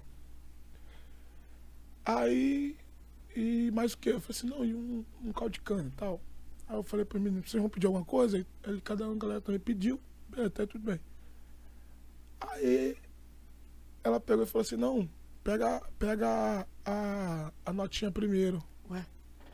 Aí eu, aí eu olhei pra ela assim, porque foi, foi imediato. Eu olhei pra ela assim e falei assim, ué, uma amiga que agora você falou que ele poderia Poderia sentar. sentar e pagar depois. E eu, eu tenho que pegar a notinha. Só que nisso eu falei assim, não, vou nem, vou nem mais falar com ela. Aí eu falei assim, tá bom. Fui na- no caixa. Aí a, a outra que tava no caixa, eu falei assim, minha querida, só me explica uma coisa. Quer dizer que o amigo ali, apontei logo, falei assim, quer dizer que o amigo ali pode sentar e comer e pagar depois e eu tenho que pegar a notinha primeiro, por quê? Aí a mulher já se ligou. Aí a da, a da Aí, que, é. que eu já ia fazer o reboliço. Aí ela já se ligou, ela, não, não, não. Ela, ela levantou do caixa, foi, foi no atender. balcão, me atendeu com muito carinho. Não, aquela. Poxa. Aí por ela, pela atitude daquela mulher, eu. Mas já teve, já teve uma outra situação, que na Teve. internet. Que Não, você- mas eu entro agora, só foi a Ah. introdução. Todo, todo pregador tem que dar início. Tá dando- Aqui assim, ó, tem uma galera que pediu pra mandar abraço antes de você entrar Ah, nessa tá. introdução, ó. É, Davi Santos pediu um abraço. Um abraço, Davi. Foi com a senhora no monte. Pastor Everton Lima. Um abraço, Pastor, pastor Everton. Renan é meu, é, é meu. Sou obreiro da casa do Senhor. Tinha um sonho de ser pastor, pregador da palavra. Acabei desistindo. Agora Ah, dá um conselho Não. ele. Depois, depois que você falar o Tá, negócio assim, vou dar um conselho pra ele. Fica falar. ligado aí. Isso aí. João Vitor também, Pai do Senhor, pastor, pergunta qual foi a maior dificuldade ministerial do começo? E um abraço, minha referência. Sim. Eu te falei, mano. Marão, o, o goleiro Hugo do Flamengo falou pro Gilmar que, que se espera em você vendo pregar, pô. Poxa, que legal. Legal. O- o- é, eu, Ele falou, eu "Me já recebi, Renan." já recebi as mensagens de carinho é, dele. Cara, é, é o que eu tô te falando. Você é uma Não só ele, como alguns outros atletas também. que- Não, eu já vi. que Mano, eu vejo uma galera assim que, que, que imita você e tal, cara. Você Pô, é que fera. legal, pô, Mas que agora- obrigado. Aí entrando agora no assunto, né? Que a gente introduz e aplica a mensagem, né? Aí agora, recentemente, foi em janeiro. Eu fui pregar em, em- Não, na verdade, não foi janeiro o ocorrido. Na verdade, a polêmica veio em janeiro. Em dezembro, eu. Eu fiz um, um passeio com a minha esposa. E, na verdade, fui pregar numa região e fizemos um passeio lá no Nordeste, Uhum. lá em Pernambuco, na, na, na- fomos ali na Praia do Carneiro, é uma das praias assim, turísticas lá de Pernambuco. Aí cheguei lá, a gente fez um passeio, né? É, é, lá tem um passeio, você vai conhecendo várias ilhas, aquela coisa toda. Aí chegamos numa, numa, numa ilha do passeio que tem um, um, um, um tal do banho de argila. É, faz parte da, da turística mesmo, do passeio. O banho de argila, que é Sem, sem querer te cortar, Sim. senão minha direção vai até brigar comigo. As pessoas que não entendem, quando a gente viaja para um lugar desse, quem mora lá, Renan, quer que a gente faça toda a parte turística e toda, é, toda a cultura do Uh, lugar. A gente tem que comer Tem o que que comer o que é cultural. tem- Eles querem que você conheça a cultura do lugar. Isso é Então, verdade. por favor, então pode continuar agora, só para as pessoas poderem entender o Entender. contexto.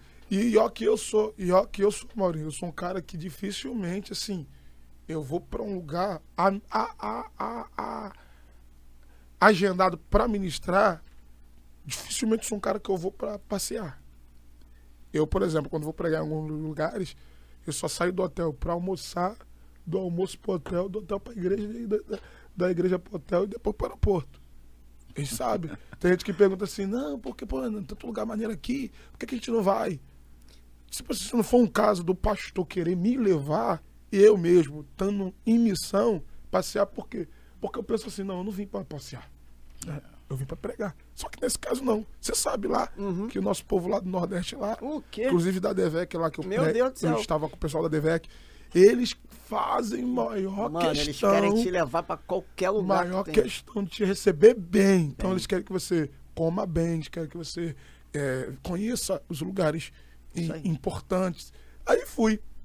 Chegou lá. Não, argel. É medicinal, é, e eu sou, eu, cara, eu sou resenha demais. Você sabe? Muita. É, tem essa, essa, essa vaidade, não, sou. E nem religiosidade, sou, sou bem da resenha. Falei, ah, é medicinal mesmo? É.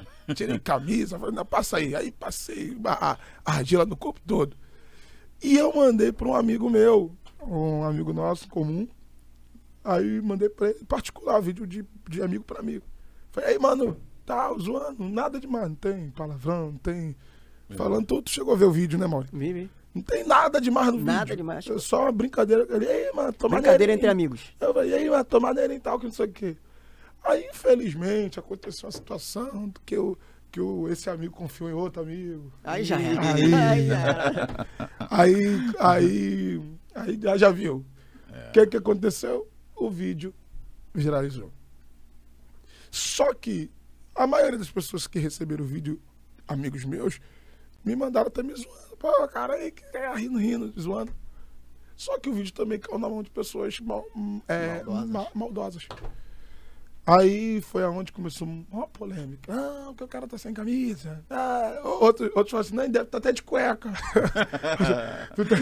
só, só apareceu o meu tronco pra cima. Aí, aí começou aquela coisa, aquela religiosidade, que não sei o quê. E aí alguns grupos de, de igrejas, assim... Só que essa é, argila, ela, ela era meio que branca, né? É, é, quando secava, ela ficava branca. Aí, irmão, só sei que caiu num grupo lá de, de pastores. né? Aí um, um, um, um dito cujo lá, que se diz ser pastor, foi, ó só. Porque, tipo assim, se você tem uma opinião, um pensamento, é contigo, é teu. né? O cara, ele não se satisfez, né? Ele pegou, entrou em contato com a minha assessoria. O cara veio no meu telefone de contato. Perdeu o tempo dele fazendo isso. Veio e mandou pra minha assessoria assim. É, a, é, a página, você me deu a paz, falou assim, ah, a paz nada. Ele falou assim, ó, ele botou, escreveu, manda esse nego Eu vi isso daí. tomar juízo. Olha só, Eita. fala pra ele que aqui ele não prega mais. Aqui em tal lugar nós somos duas mil igrejas. Me deu E aqui ele, aqui ele não prega mais. Isso é, isso é postura de um pregador, que não sei o quê. pararararará. E ele mandou um áudio. Foi, mano, eu vi isso daí. Aí o áudio de um outro pastor, né? Dizendo assim, não. é, não, o cara no áudio pesado. Só não vou botar aqui porque. pra não dar. Da Ibope. É, é, ibope. Aí o cara falou assim: rapaz, isso aí tá parecendo uma estátua de Beuzebu. Eita. Um orangotango branco. Meu pai. Assim, pô. Aí. Aí eu falei assim. Aí quando eu olhei, porque eu sou muito tranquilo, assim. Aí eu olhei, o Doga me mandou, até desconsiderei. Eu falei, ah. Só que eu não tinha ouvido o áudio. Aí quando eu vi o áudio, eu falei assim, pô, isso aí é pesado, hein, cara. Aí mandei pra, pra minha pastora, que é advogada Uhum. também, mandei pro meu pastor. Falei assim, pastor, é isso mesmo que eu tô entendendo? Que eu custei acreditar. Falei assim, pô, não tô acreditando que os caras vêm na minha assessoria pra me atacar e me ofender. Olha isso. Aí minha pastora advogada falou assim, isso aí é racismo. Aí eu falei, é? Eu falei assim, então o que, que eu tenho que fazer? Você pode abrir a, a denúncia e processar. Aí eu falei assim, então, então é o que eu vou fazer. Jesus não veio para anular a lei, Jesus veio para cumprir a lei. Eita. Então, então é porque, porque às vezes as pessoas, as pessoas esquecem que nós, como cidadãos, existe uma Constituição É isso aí. existe um, um negócio chamado direito, que todos nós temos. Entendeu? Então, aí eu fui pra cima. Aí processei, abri, fui lá, fiz a, a, a- denúncia, abri. E não, não houve nenhum pedido de desculpa? Não, o cara, pelo contrário, sumiu. É, não botou mais a cara, não. Mas é isso aí. E- aí E agora tá na mão Tá da na, justiça. tá na justiça? Tá na justiça. Rapaz, aí você, eu fico impressionado com isso, né? É.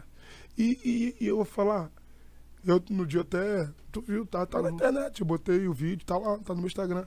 Fiz um vídeo é, nada de vitimismo. Ah, porque eu sofri. Não, não, não. Não, e você é um cara que eu nunca É. vi você se, se, Se se expondo. ficar se expondo e- Não. e, e ficar respondendo Não, nem ninguém. respondo. É. E que eu na já, época já até- tomei pancada já. É muita. Eu, eu, na época eu fiquei assim impressionado. Falei, aí foi quando eu te perguntei. A gente é Sim. amigo, você me mandou. Eu, cara, quando eu ouvi aquele áudio, ele me deu, me deu ojeriza, mano. É. Eu fiquei assim. Eu, eu fiquei muito revoltado. E, e foi legal, Maureen, que é, pela forma que eu fiz, é porque eu me posicionei, né? Eu demonstrei a minha indignação.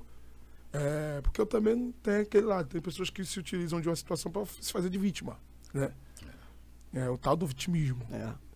Eu só é, me posicionei e mostrei para as pessoas que, infelizmente, até no nosso meio, Tem isso. porque você vê acontecendo na- no, no jogo, no futebol. O jogador tá lá jogando, aí a torcida ofendendo. Aí você vê isso no meio, é, é, no meio do, do- do- do secular. Aí você vai ver um pastor, não digo nem na igreja, mas É. um pastor, que se diz que é pastor, o cara vai vir na minha assessoria me, me, me ofender. Só o pai. Aí foi onde eu falei assim, não, não, não. A gente tem que mostrar que a gente não é de bobeira. E tem coisa que tem que fazer coisas mesmo. que não, não é só no espiritual. Porque é, é, aí agora, por que que eu, por que que eu fiz isso? Tomei essa atitude. Porque agora o nego vai pensar duas vezes. Antes de fazer. Antes de falar e antes de fazer Exatamente. qualquer coisa. Até no nosso meio.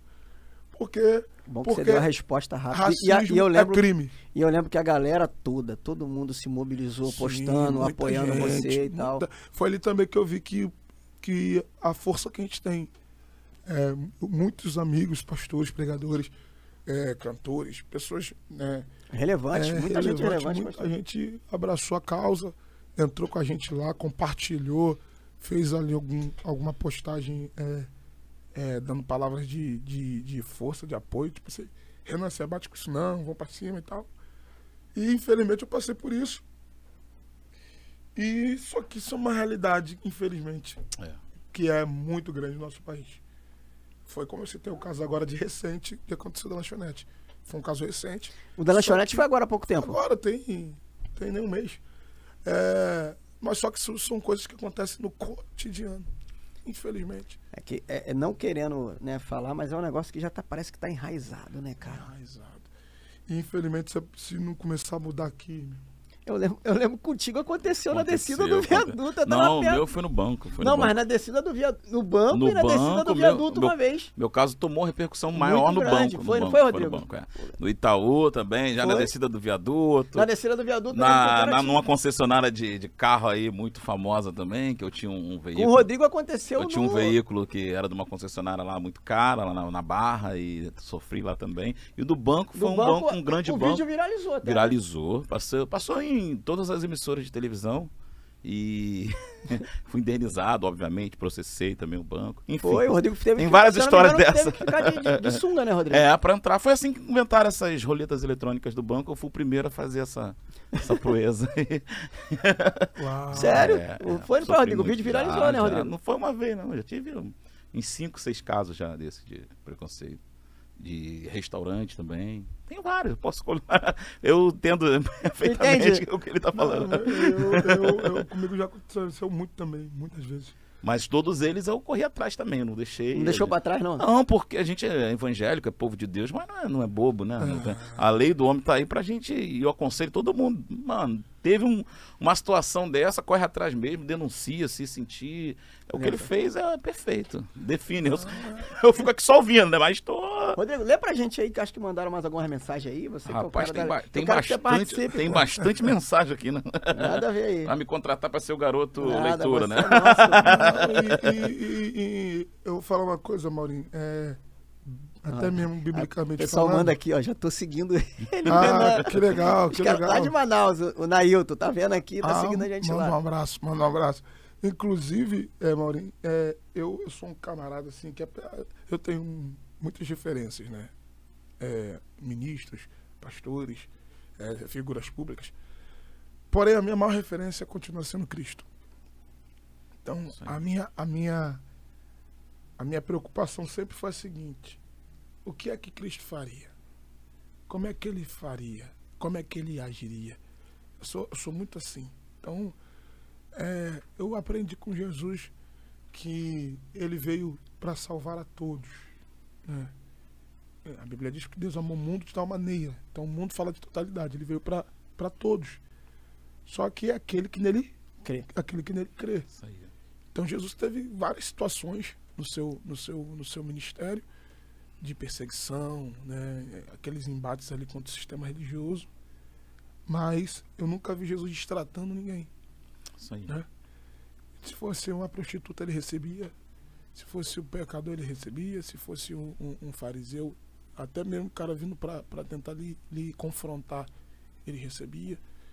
E mesmo Jesus sendo o homem mais perfeito que passou por essa terra, o resultado dele foi uma cruz do Calvário. Então, então, não, É verdade. então não vai ser eu que vou agradar todo mundo. Com certeza. Lê pra gente aí, Rodrigo, rapidinho. Tem, tem, uma tem uma galera aqui, Maurinho. Tem a, a, aí, a. Maiara. Maiara tá mandando aqui. Ela mandou logo, logo um, um montão livro. também, é, não. o, o teu também tá mandando aqui, congresso aqui na igreja do pastor Elias, na, tá, tá divulgando aqui, né? Ah. O sonho dele é ver, ver você lá com Opa, lá. vamos lá, ser um Só, prazer. só ligar pra agenda, né? Só entrar em contato que a gente vai. Davi Santos, ah, Vinícius, Carol, é, Carol Nunes, homem que inspirou muito. Creio que um dia também vou te conhecer. Ah, o Vinícius aqui também. Barão, isso é referência. Quando haverá uma vigília Unção Sem Limite em Salvador? Tá perguntando Em aqui. ó. breve. Vigília Unção Sem Limite em Salvador. Sem limite, vamos fazer. Vai lá, galera. Vai mandando aí que o Rodrigo tá lendo aí, ó. Inclusive, o, o Maurinho, a gente tem um grande projeto, né? Que surgiu agora no meio da pandemia, que é o projeto Amor Sem Limite. Isso, que é um projeto que você É, faz. na a, gente já, verdade- a gente já vai Ah, falar desse lá, projeto. Então, Não aqui. vai embora agora não, mano. Ah, ah, o, a, Ra- é Rai, né? Não sei se é Rai ou a Rai ou Rai. Ele tá perguntando, Pastor Renan, quantos filhos você tem? Eu ia entrar nessa agora aqui, porque a esposa tá grávida de novo, né? Isso, tá. Minha esposa está grávida, eu tenho dois filhos. né? Na verdade, dois, né? Porque tá vindo o, o, o Nicolas. Eu também tenho o Nicolas Eu ali, tenho, ah, eu tenho uma princesa chamada Nicole. que é Vitória, pentecostal. Que é pentecostal. Tem, vai fazer agora, de- segunda-feira agora, ela faz três anos. Meu Deus. É. É uma. Jesus me deu a graça de cuidar de meninas, né? Eu falo, eu falo lá em casa, eu falo assim, na- na- na- nos lugares que eu estou com a, minha, com a minha esposa, com a minha filha, eu falo que ela é pentecostal igual o pai, mas ela é linda, igual a mãe. e agora, descobrimos aí em pouco tempo que tá vindo mais uma benção para completar o time. Agora lá em casa vai ficar o jogo igual, porque eram, duas meninas e eu. E agora vai vir o Nicolas Samuel para fechar com o pai dele. Só que não vai fechar com o pai, irmão. Fecha com a mãe, esquece. Fecha com a mãe. Caramba. É, mãe, é isso aí. É, não, vai ficar. é, agora vai ficar dois homens. Não vai ficar mais ele, mais a mãe. Inclusive tivemos o chá revelação, foi, algo- foi, algo- foi, deve ter uns 15 dias, né? É Nicolas, né? É, Nicolas Samuel, foi muito bacana, porque legal, dessa cara. vez eu nem queria expectativa, eu falo pra galera. Porque na, na primeira vez, na, na primeira gravidez, eu falei assim, não, tinha certeza que era menino. Eu falei assim, não, é menino, porque todo mundo falou que era menino, era menino, era menino. Eu queria muito menino. Aí quando fomos no, no médico, o médico, "Ih, ó, é menina. Aí eu fiquei meio, meio frustrado, não pela, pelo fato de ser menina, mas porque eu, eu tinha criado muita expectativa que era um menino. Queria um menino. Aí quando descobrimos que ela estava grávida, aí dessa vez eu falei assim, não, não vou nem criar expectativa, porque aí vai que eu, que eu crio expectativa que é um menino, aí vem outra menina. E eu falei para Deus que só queria ter dois filhos. E, e mesmo se Deus mandasse outra menina, eu, eu ia fechar a fábrica, não ia ficar tentando. O mundo, o mundo tá muito difícil para ficar botando Pra um cuidar, montão né? de criança no mundo. Ah, crescer e Aí- multiplicar. irmão. Porque hoje, hoje, hoje a média é, né, é dois filhos, né? Um casal. Hoje o- É. o, o planejamento é um casal. Antigamente era tribos, né? É. Só fazia de 10 pra lá. Era assim mesmo. Ainda bem que a Mas internet tá novo chegou. ainda, Tá novo, tá novo. Tá com 20 e poucos anos. não, não. Deixa agora pra, pra próxima geração. Thalita tá lá. Tá com, tá com 26, né, Renan? Tô com 26. Isso aí, então. 2.6. Então dá, dá muito, dá muito tempo ainda, né, Maurinho? Aí, aí agora vem um profeta. Que legal. Inclusive, eu cara. quero mandar um beijão. Será que ela tá vendo a gente lá? A esposa do Ah. Renan é uma grande cantora também. É, canta Legal. muito. Canta muito também. E eu creio que daqui a pouco Inclusive, ele vai vamos- se aposentar. Vamos lançar ela. aí. Vamos. Eu creio que daqui a pouco ele vai se aposentar e ela vai ficar cantando. Vai se aposentar. O vai. cara tá com 26 anos. Nada, mas Tá louco? quer, mano.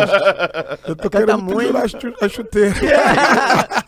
Com 26 anos. Tem mais Ó, alguém? Tem mais alguém? E ela, Tem. ela, ela deve estar com certeza assistindo, que ela, ela fecha legal comigo. Ah, tua esposa sempre É, fechou, né, sempre mano? fechou, sempre sempre fechou. fechou. Eu lembro de vocês noivo, ela indo contigo Sim, nas agendas, sempre. muitas das vezes no ônibus e tal, na E correria. Muita coisa. Te contar, Vendendo trufa te no contar final. uma aqui inédita. Já teve vezes dela pagar minha passagem pra ir embora. É, varão. Eita. Porque não tinha ganhado oferta. Renan, essa é uma pergunta que fizeram muito aqui, né? Sim. Sobre dificuldade no começo. E pra- você e para você deixar um conselho pra essa galera Que tá começando. que se espelha muito em você, porque assim como o Marco Feliciano foi um espelho pra você, você, cara, hoje você é um espelho pra muita gente, mano, muita gente no, no Brasil e no mundo, mano, muita gente se espelha em você. Maurinho, uma das dificuldades que eu tive no meu no começo do meu ministério, acredito muito que é, hoje, infelizmente, a gente vive um sistema né, religioso. né? Hoje você precisa ser filho de alguém, hoje você precisa ter um sobrenome, ou então você precisa ter é, recurso financeiro. É. E, e são coisas que eu não, não tive. Não tinha um sobrenome, não tinha um, um- um- era filho de alguém importante, não tinha o capital. Então eu tinha a chamada e a chamada. Então é, sofri no começo com muita é, com muita resistência, porque as pessoas olhavam para mim e falavam assim, pô, cara veio da onde? Sabe da onde? Então, essas são, são essas dificuldades, porque é, graças a Deus eu sempre tive um como você que eu falei aqui, eu sempre tive um pai que me ensinou o caminho, né? Oração, propósito, leitura da palavra. Então isso, isso eu, eu- eu sempre tive. Sempre fui um cara mergulhado ali na palavra de Deus. Porém, mas acredito que não só comigo, mas com muitas pessoas que um dia tentaram chegar em algum lugar ou chegar em algum lugar. É, infelizmente, hoje o preconceito é muito grande. E, e você não ter ali um padrinho, alguém ali para botar a mão em você e dizer, não, isso aqui é meu. Isso é difícil. Isso é difícil. Então as pessoas, infelizmente hoje o jovem, é, ele, ele, né, quando eu digo isso no meio é, religioso, o jovem é muito desacreditado. Muito desacreditado. Muito desacreditado, né? Muito desacreditado. Por quê? Porque a pessoa olha pelo fato da pessoa ser jovem, ser novo, ser solteiro. É difícil. Então a pessoa não, não- não- apesar da pessoa ter potencial, apesar da pessoa ser, ter o chamado, porque existe uma diferença, Mauri, entre a pessoa ser chamada e a pessoa optar para aquilo. Porque tem gente, e tem gente hoje que quer seguir uma carreira ministerial porque não tem outra opção. Porque é mais fácil, às vezes, você ter uma carreira ministerial do que É porque às vezes a tava pessoa olha para alguém, olha para alguma situação, não, aí a pessoa bota na cabeça que ela é aquilo. Sendo que o chamado divino é uma coisa muito séria. O quê? É por isso que tem gente que passa aí em situações, privações, provações, igual a pandemia aí que, que infelizmente atingiu muitos pregadores, porque a pessoa está querendo seguir um caminho que de fato Deus não chamou. Entendeu? Porque quem Deus chama, meu irmão, Deus capacita, Deus, Deus garante. Então tem gente, tem gente, muitas pessoas confundindo o, o, o, o, o chamado, né, melhor dizendo, o, o desejo ali, aquela, aquela coisa, porque tem gente que só olha o glamour, né? Tem gente que pensa que é, só. o glamour. Tem gente que acha que é só andar de avião, tem gente que acha que é só pregar em, em grandes igrejas. Até chegar a andar de avião, como é que foi, Renan? Ah, andei muito de ônibus. Já dormi muito em rodoviária. Eita. Já fui, já fui deixado em campos com 40 reais na rodoviária, sendo que 40 reais não é nem a passagem da volta. E como é que tu fez, Varão? Ah, mano. Quase tive que pedir dinheiro. Esses perrengues aí, Varão, tu já passou muito, Renan, de nego- das pessoas te largar no meio do, do- do nada. Muito já. E é porque é porque é aquilo, né? É, infeliz, por isso que eu falei. Essa, essa é uma das dificuldades que eu, que eu tive e muitos têm. Muita gente tem. Porque quando você tem um padrinho, quando você tem um pai, quando você tem alguém ali, ou uma condição, meu irmão, te largaram na pista. Você- hoje, hoje tem muito, muito acesso. Hoje, eu até brinco. Hoje a galera tem o que na minha época eu não tinha, não, meu. Hoje tem Uber. É, na nossa época. Na minha época tinha, só, só tinha um táxi É amarelo. e cadê verdade. que você não tinha dinheiro nem pra pagar ônibus? Que dirá um táxi Não, amarelo. é, que era caro. Então, é, é, já teve situações de eu dormir na rua, porque ter que esperar virar a- o dia pra ter ônibus. Já teve vezes de eu andar a pé quilômetros pra chegar em casa. É, já teve vezes de eu, de eu, eu, eu, eu dormir em, em, em condições, em situações, meu irmão, que até, até Deus duvida, meu irmão.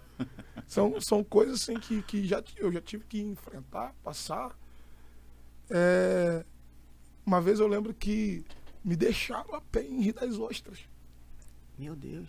A pessoa, a pessoa tá, eu tava co- acompanhado da pessoa, a pessoa entrar no ônibus, tipo assim, tchau. Embora. Sério, Renan? Já, meu irmão, já. Eita. A sorte é que eu sempre fui um cara muito querido. Então, tipo assim, e nessa época eu já tinha alguns contatos em alguns lugares, batia uma porta ali ou outra. Porque também eu, eu, eu, eu aprendo, eu aprendi uma coisa assim, até, até eu gosto muito de falar sobre José. Tem uma frase que eu falo que José é aquele cara que ele transformava circunstâncias em oportunidades para crescimento. Então sempre fui um cara que eu sempre aprendi a transformar uma situação que eu estava vivendo ou passando, uma situação difícil, seja lá o que for, eu transformava aquilo em alguma, em alguma oportunidade de crescer ou aprender. Porque é aquilo, Maurinho, o que não te mata, meu amigo, te fortalece. Então, eu nunca, eu nunca eh, depositei a, os meus fracassos, né? Eh, nunca, nunca transferi responsabilidades ou culpas. Não, eu pegava aquilo ali, deu errado aqui, eu levantava a cabeça, eu levantava, sacudia a poeira e ia correr de novo pra, pra, pra luta. Ia de novo pra batalha e fui. A gente vai acumulando algumas derrotas, mas. Você No- vai. E no começo é muito mais derrota do É que vitória. Muito, muito mais derrota do que Pô. vitória. Então já, já passei muita coisa. Já, e Estava até brincando com um amigo nosso que ele já tá ainda pegando filé prontinho naquele dia no restaurante. Ele falou, ah, É. tá- tá- você nem dormiu numa rodoviária ainda, mano. Não, ho- hoje, meu irmão, hoje tem, hoje tem Uber, hoje as igrejas já tem, já tem aquele A costume consciência de, a consciência de, de dar, querendo ou não, meu irmão, hoje tem ali, querendo ou não, uns 200 reais, 300, Manda um carro às vezes te manda um buscar, carro, às vezes tem manda um... alguém levar. É, Eu, eu peguei a época, meu irmão, que nego não tinha cultura de dar oferta, não. tu ia por, a- mais por Ia amor. mais por amor do que, do que propriamente por, por algum Ass- tipo de assim, e o bom é que teu pai, teu pai por ser pregador, ele entendeu o teu chamado, né? E tem alguns, algumas pessoas que o pai não entende o chamado. E, E- e- o pai da, es- da namorada, da, ele fala, meu, mas esse menino aí não quer Eu vou, trabalhar. eu vou falar uma outra coisa aqui que é muito interessante, Mauri. Infelizmente, hoje a gente tem pessoas que me, me perguntam sobre essas, essas dificuldades. Graças a Deus, eu, tenho, eu tive um pai que sabia do meu chamado e uma mãe que sabia do meu chamado. Só que isso não muda o fato deles serem pais. É verdade. Então, meu pai e minha mãe sempre tiveram aquela preocupação do meu futuro. Ô, Renan, você tem que trabalhar. Né? Renan, você tem que é, fazer uma faculdade. Então, eles sempre tiveram aquela, aquela preocupação de pai. Que É você, normal, né? que você entende. Por exemplo, minha mãe chegava em reunião de família. Ah, uma dizia, não, minha filha tá fazendo isso, ah, meu filho tá fazendo aquilo, ah, meu filho trabalha com isso. Aí minha cara perguntava, e o Renan? Aí minha mãe tá pregando. Tá pregando. Então, tipo assim, mesmo, mesmo é, é, eu tendo às vezes, é, tendo essas cobranças que eu tinha às vezes na minha casa, porque era mais por preocupação do que propriamente porque eles duvidavam da minha, da minha chamada ou do meu potencial, porque eles sabiam, Deus falou para eles. Eu lembro, como se fosse hoje, Deus dizendo pro meu pai e pra minha mãe assim, ó, não segura o menino. Porque vai chegar dias que vocês só vão falar com ele por telefone. E já chegou esse E dia, né. Varão? Tem vezes que, que, que eu só consigo falar com meus pais por telefone. E essa profecia já se cumpriu. Só que hoje se cumpriu. Mas Até isso aqui, até isso uns 10 anos atrás, Era loucura. é loucura. É, é, e te- teve uma época que eu tive que vir pela. Eu tive que, eu tive que, que, que vir contra assim à vontade de todo mundo. Porque eu lembro que eu tinha, antes de eu casar com a Thalita, eu tinha um outro relacionamento que, que os pais dessa outra pessoa vinha me cobrar. Tipo assim, pô, você vai casar um dia, pô, minha filha. Entendeu? Até com a minha esposa mesmo. É, teve um tempo que quando a gente falou que queria casar, os pais dela se preocuparam. É preocupação de pai Muito. normal, né, mano? É, até, eu- até você que tem uma filha hoje, é uma preocupação normal. É igual eu brinco, eu brinco, eu até brinco com, com os amigos, eu falo assim, rapaz, quando alguém vir bater aqui na minha porta pra pedir pra namorar com a minha filha, se vir falar que é itinerante, eu vou falar pra eles assim, meu irmão, bate em outra porta que você essa história aí eu conheço. O Vini, o Vini fala, o Jacido Manto, o Vini fala que, que, o, que o primeiro pretendente da filha dele ele falou que vai entregar em sacrifício pra Deus. Oferecer o local. é, ele falou, ele falou isso pra todo mundo. Então, assim, hoje, claro que eu tive pais que tiveram sensibilidade, porque minha mãe e meu pai, eles viram, teve um tempo que eles viram que. Que, que, Que não tinha como não segurar tinha- mais, não né? tinha como segurar. Aí foi aonde eles, eles, não, pa- eles não falaram mais. Nada, assim, não, não, tiveram, não, não houve mais aquele tipo de cobrança. Só que eles foram vendo o que Deus estava fazendo. Pô, não parava mais em casa. Antes mesmo de eu casar. Viajava, ia para os interiores do Rio de Janeiro, rodava tudo. Porque as pessoas pensam que eu, que eu, que eu passei a viajar depois dos Gideões. É ruim. Só que, que me conhece. Antes dos Gideões, eu já, Já rodava viaja- o Rio de Janeiro daí, inteiro é que- alguns estados. E como é que foi esse lance dos Gideões, cara? Assim, é uma- eu, eu sempre tive essa curiosidade. Porque você. é, é, eu já escutei tudo, tá? Escutei que. Ah, pagou, sabe o que? Eu falei, mano, Renan não tem um pau pra dar no gato. Como é que ele pagou pra ir lá, varão?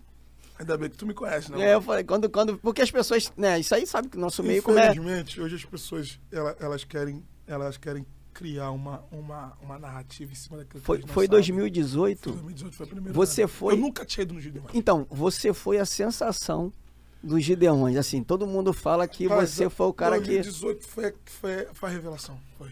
Foi assim, mano. Foi o. É, não- Não fica com humildade, não. Pode falar, Não, irmão.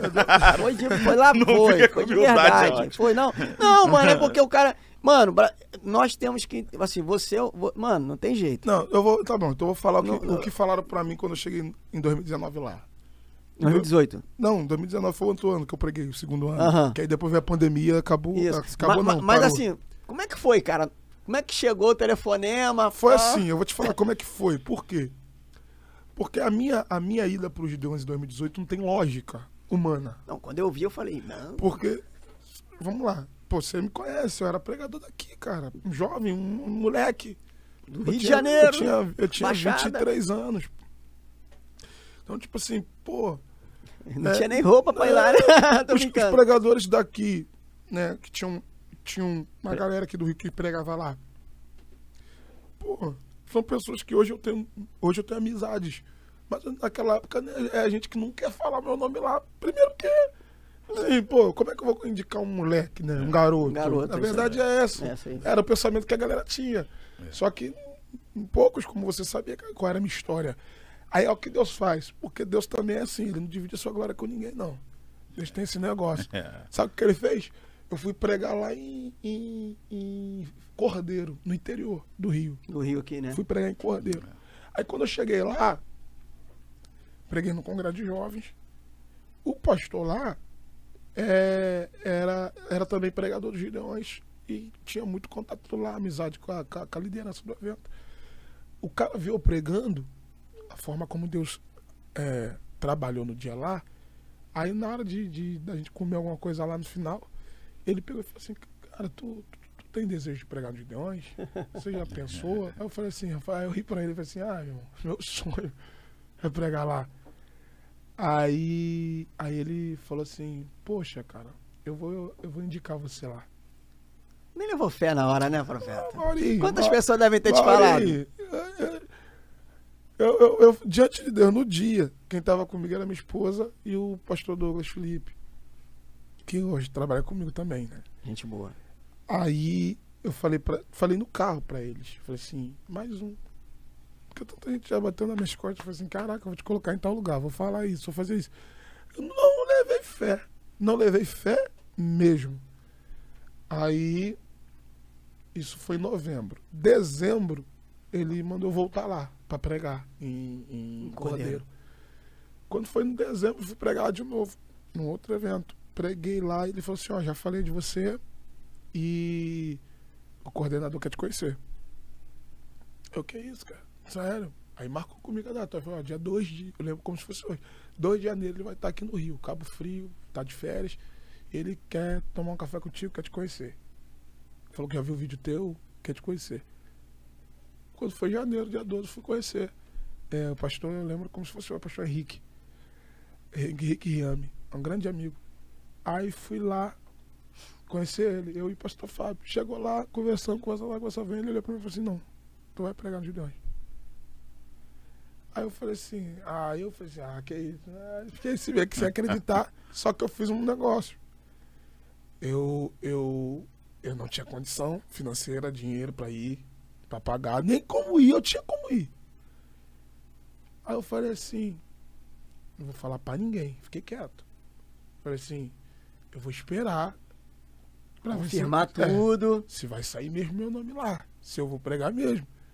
Não falei pra ninguém, só ficou, foi, ficou em segredo. Eu, minha esposa, o pastor que me indicou, o pastor que me convidou e minha mãe e meu pai, que eu sempre, sempre chamava eles pra eles orarem. Tudo que eu faria, tudo que eu fazia, eu pedia pra eles orar. Aí ficou esse segredo, meus pais orando, minha esposa e quem me indicou e quem me convidou. Aí quando chegou em março, se eu não me engano, foi no dia, no dia 13, 13 ou 23, não lembro, de março, saiu a lista. Aí quando saiu a lista, eu tava, eu tava indo pregar, tava dirigindo, eu eu minha esposa. Quando aí, aí, aí pessoal, e saiu a lista dos Gideões. Aí eu fui ver. Tô rolando lá, cara, meu nome era o penúltimo da lista. Na época, evangelista. Evangelista Renan Lopes. Irmão, quase bati o carro. Parei. Comecei a chorar, não acreditei. Tá ali, tá chorando comigo. É, Aí, todo mundo doido. Caraca, como é que esse moleque chegou lá? Como esse moleque conseguiu?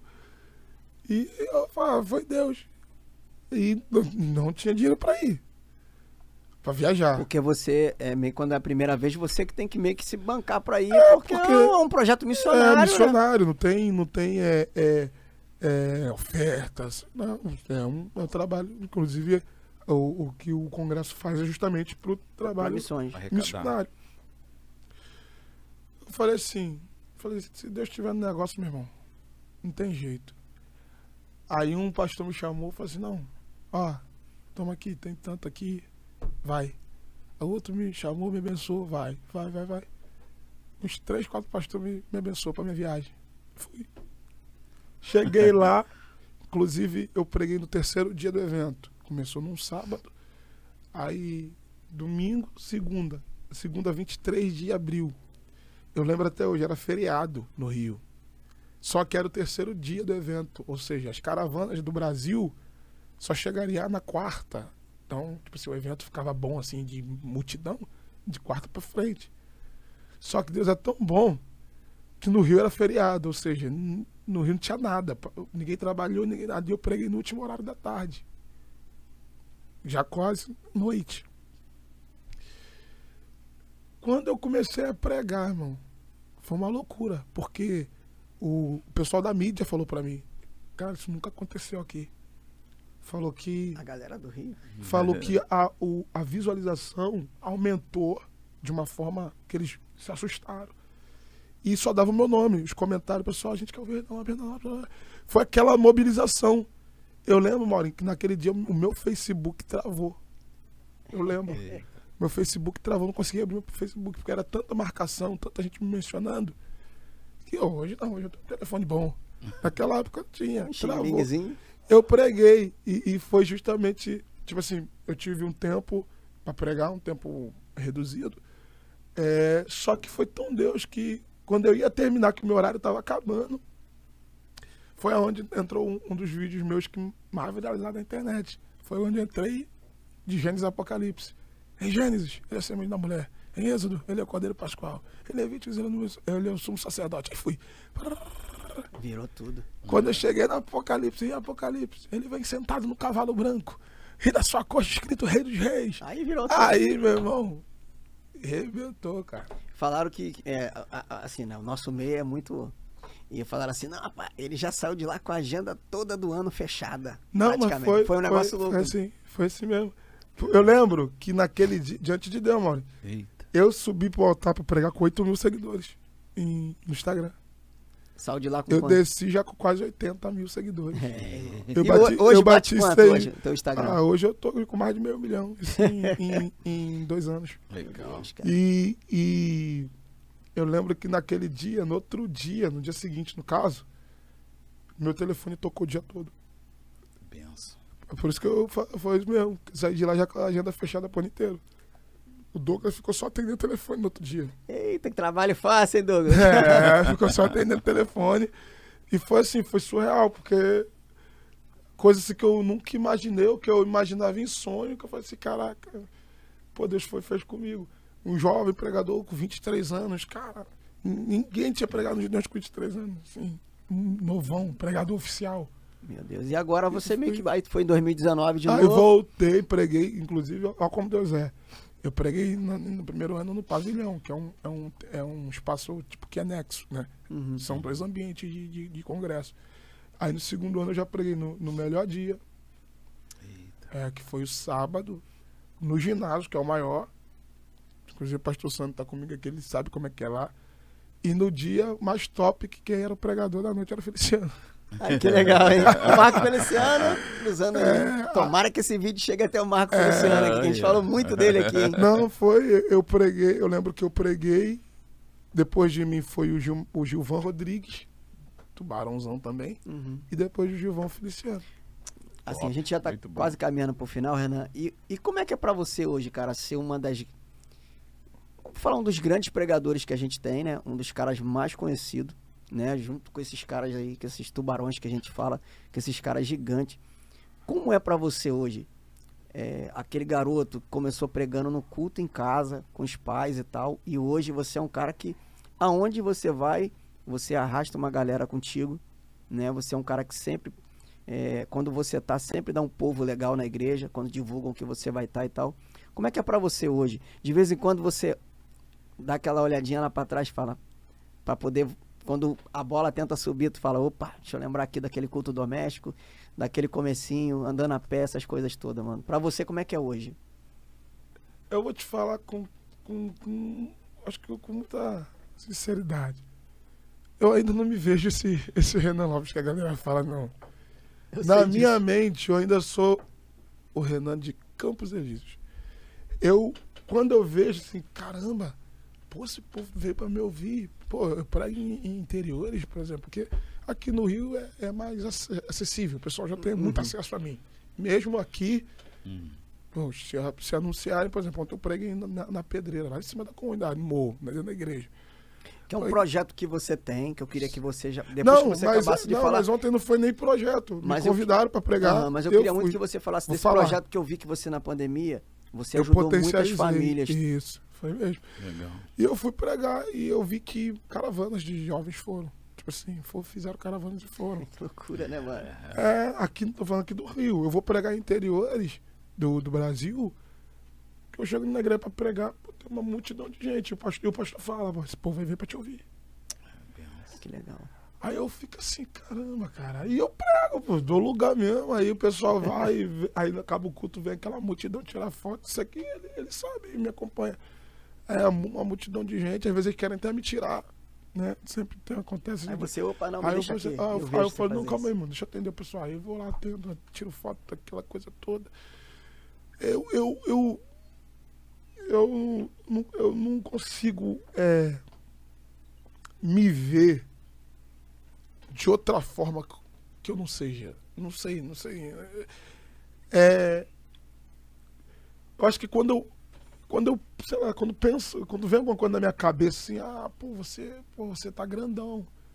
Acho que automaticamente eu já vou e, e, e volto pro mesmo patamar. Eu falo assim, não, não, não, não, não. Sou aquele garoto lá da. É. Não, porque tem uma coisa também, Maurinho. Eu, eu, eu sei como e por que que eu cheguei aonde eu tô. Sa- sabendo que, que, segundo o que Deus falou através de, dos profetas, que ainda não é nem o começo. E eu falo assim, quando eu ouço as profecias dizendo assim, não é nem o começo, eu falo assim, cara, se ainda não é nem o começo, eu olho pra trás e falo assim, caramba, Já tá bom, hein? Eu poderia já agradecer a Deus agora, já do jeito que eu tô. Já, já, já sou muito grato, já eternamente. E Deus ainda tem mais. Então, então eu acho que o próprio Deus não deixa subir pra minha cabeça, porque ele, eu sei que ele tem um, ele tem um, uns pro- o projeto dele é muito maior. Inclusive, eu, eu, eu vou pedir só um minuto Fica à vontade. pra mim falar uma coisa que ninguém sabe. Eu- Isso aqui hoje é exclusivo daqui, tá? Opa, já- Aí, é. aí, ó. Já sabe, né? Ninguém. Não, é, é, daqui a pouco as páginas vão até ficar ligadas aí. Daqui a pouco vão querer cortar. Pode ficar à vontade, só dá o crédito pra eu, nós eu aqui. vou, eu, vou, eu vou soltar uma coisa que aconteceu que ninguém sabe. Nunca, nunca falei isso nem em altar. No primeiro ano que eu preguei no Gideões, eu não fiquei nem em hotel. Eu fiquei numa casa de favor. De um, um amigo conseguiu uma casa lá pra gente ficar, dentro de uma tipo de um condomínio de casas. E eu fiquei de favor nessa casa, em 2018. Aí, no dia que era o dia da minha da pregação, eu acordei em jejum, fiquei orando a manhã toda, de joelho. Porque a gente queria nesse, nesse poder da oração, né? Esse negócio de oração é forte. Quando foi, tipo assim, umas meio-dia, eu juntei o pessoal que estava comigo na casa, tava eu, o pastor Douglas, o pastor Milton Júnior, nós três. Demos as mãos e começamos a orar na sala, em concordância. Eu orei no quarto, fiquei a manhã toda orando. À tarde eu fui orar na sala, em comunhão com o Douglas e o, o Hamilton Júnior. Senhor, toma a nossa vida agora. Daqui a pouco a gente vai pra lá, aquela coisa, né? Só que eu acho que vazou o barulho da nossa oração. Assim, alguém passou e ouviu que, tipo assim, tem alguém orando. Aí uma mulher bateu na porta da casa. Aí a gente pensou assim, poxa, a gente deve estar incomodando, né? Aí ela falou assim, vocês estão orando? Aí eu falei, estamos. Aí ela falou, vocês oram por mim? Eu falei, só se for agora. Aí a mulher entrou e dobrou o joelho no meio da sala. Aí eu peguei, botei a mão na cabeça dela comecei a orar por ela. Senhor, toma aqui a vida dela. Tu conheces, a gente não sabe o que se passa, a gente tá aí orando. Para... Deus foi me usou pra ela. Ela levantou chorando, agradeceu. Quando ela tava saindo na porta, Mauri, ela voltou. Apontou dele pra mim. Falou assim, ó, assim diz o Senhor. O altar que você vai subir hoje não se compara com os altares que eu tenho preparado para tua vida. É só um. É só o começo dos muitos que eu vou te levar. Eu vou te colocar no coração de muita gente grande. E ela começou a falar coisas que eu tô vivendo hoje. Aquela mulher falou para mim naquela sala em 2018. A mulher não sabia quem eu era, nunca tinha me visto. Eu não era pregador famoso, conhecido nacionalmente. A mulher pediu oração porque estava passando algum tipo de problema. E Deus usou ela para mim duas horas antes de eu subir para voltar para pregar. E ela falou assim, ó. Mulher nem sabia que eu estava indo pro Gideon. Ela falou assim, ó. O altar que você vai subir hoje, ela falou desse jeito. Não se compara com os altares que eu preparei para você. Porque eu vou te levar em muitos lugares. E vou te colocar no coração de muita gente. Aí ela foi, entregou mais algumas coisas e saiu. Aí quando eu terminei de pregar nos Gideões, a minha mensagem viralizou. Eita. E eu nunca mais vi essa mulher, não sei quem é, não sei o nome, não sei. Nunca vi, não sei quem é a pessoa. Se eu ver ela hoje, eu acho que eu nem, nem, Nem lembro lembra quem é. Foi sinistro. Eita, ó, prepara esse corte aí. Mano, fala um pouco do teu projeto pra gente estar caminhando pro Tá. final, que a gente já tá duas horas aqui. Já esse aqui, já. É, mano. É, mano. Está desde as três. Vai fazer duas horas aí. Então, que que acontece? Quando entrou a pandemia, eh, cancelou tudo, tu sabe? né? Aham. Eu com a agenda do ano inteiro pra- pronta. Em coisa de uma semana cancelou a agenda do ano todo. Meu Deus, eu lembro, eu sei que é isso. Aqui no Rio de Janeiro a gente tem um negócio que eu acho que quase estado nenhum tem. As, as comunidades aqui têm uma autonomia tremenda, né? Uhum. Tipo assim, É, ninguém vai lá dentro lá não, meu irmão. Fechar lá o comércio. Quem vai lá fechar culto Como é lá? que vai fechar o comércio, Rodrigo? Como é que fecha? Tem Então, como tipo não. assim, a pandemia veio, mas as comunidades não parou, não. E automaticamente as igrejas dentro das comunidades também não Também pararam. não pararam. É. Então, como eu, eu sempre fui uma pessoa das comunidades, sempre gostei de pregar em, em comunidade, o pessoal que sempre queria me levar e não podia porque não tinha agenda, É. começou a me levar. Tu juntou o útil ao agradável. Então, eu comecei a rodar a pandemia inteira pregando comunidade. Rodando, rodando, rodando, rodando, rodando, rodando. Só que eu fui percebendo que, tipo assim, das igrejas dentro de comunidade são igrejas de, de pequeno porte, então não comportava. Pô, teve um culto que eu fui pregar da pandemia dentro de uma comunidade que só deu pra entrar eu e de lado, assim, ó. Lotado de pessoas. Assim, gente, tá em pandemia. Aí foi onde eu já tinha um projeto, né? Que eu já trabalhava ajudando é, de cesta básica, essas coisas assim, já fazia um projeto. Foi onde eu falei assim, poxa, eu tô com um projeto no papel, vou colocar ele em prática. Que é o projeto Amor Sem Limite. Eu falei assim, não, vou começar a trabalhar esse projeto. Fiz uma live, arrecadei mais de 40 cestas básicas. Aí fui numa região muito carente lá em Magé, onde um amigo meu morava Eita. e consegui ajudar mais de 40 famílias. Caramba. Pessoas que não tinham nem, nem documento, não tinha como pegar auxílio, não tinha como pegar nada. Pessoas mesmo esquecidas mesmo. Ajudei, aí dali, dali começou. Aí fui, fui fazendo mais, fui ajudando aqui, ajudando ali, fazendo o máximo que eu podia fazer. Aí eu decidi começar a fazer a- a- as cruzadas. Falei assim, quer saber, vou começar a fazer cruzada dentro da comunidade, começar a abençoar esse povo. Esse povo precisa. Aí comecei a fazer cruzadas. Aí Deus foi, foi só abençoando. Abençoando.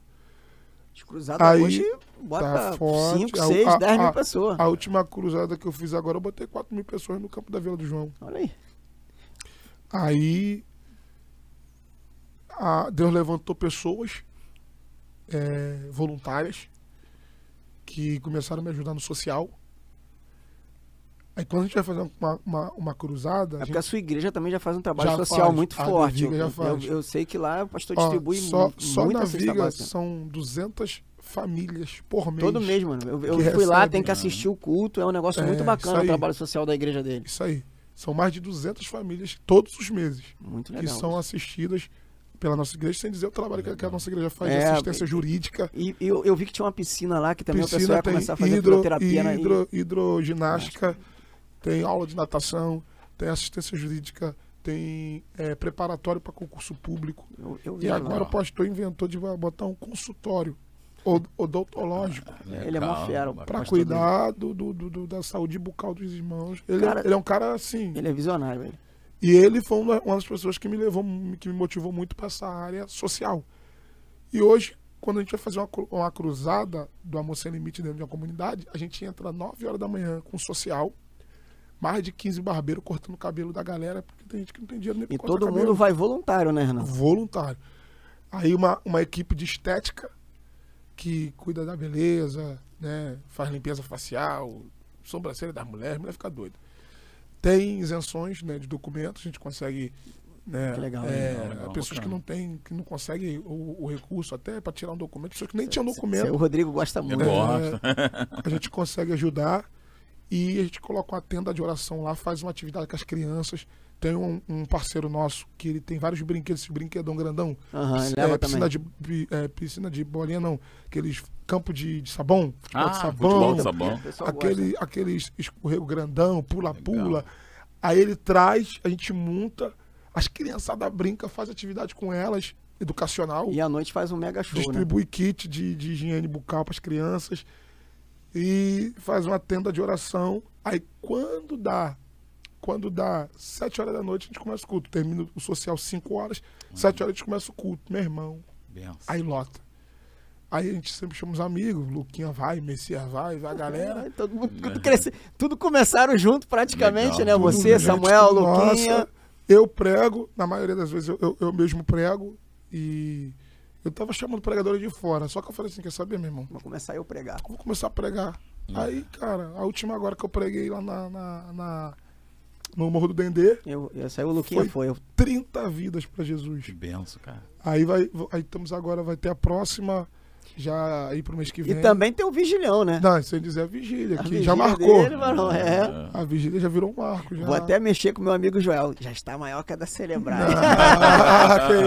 Brincadeira, Joel. Ninguém faz a vigília igual É, você, não, meu amigo. não, é, eu, eu falo que a, a, a vigília da. A nossa vigília, na verdade, ela tem uma identidade. É. Acho que ac- acredito que hoje cada vigília que é realizada aqui no Rio de Janeiro tem, um, tem uma identidade. Por exemplo, tem a vigília de celebrar, que é uma vigília tradicional. Mas é muito tradicional. Tem a vigília de Madureira, que é uma vigília tradicional. Hoje tem a E vai ter a vigília Devec, agora dia 11, né? A vigília da Devec, pastor Eliel Lima, que dirige. criou também uma identidade muito forte. E hoje eu estou dirigindo essa vigília que eu, eu comecei em 2015. Tem gente que hoje, tem? tem gente Tem que hoje que vê, começou agora. é, tem gente que vê hoje, hoje a multidão, mas não sabe. Eu já dirigi vigília para 30 pessoas. Eita. Já dirigi vigília para 15 pessoas.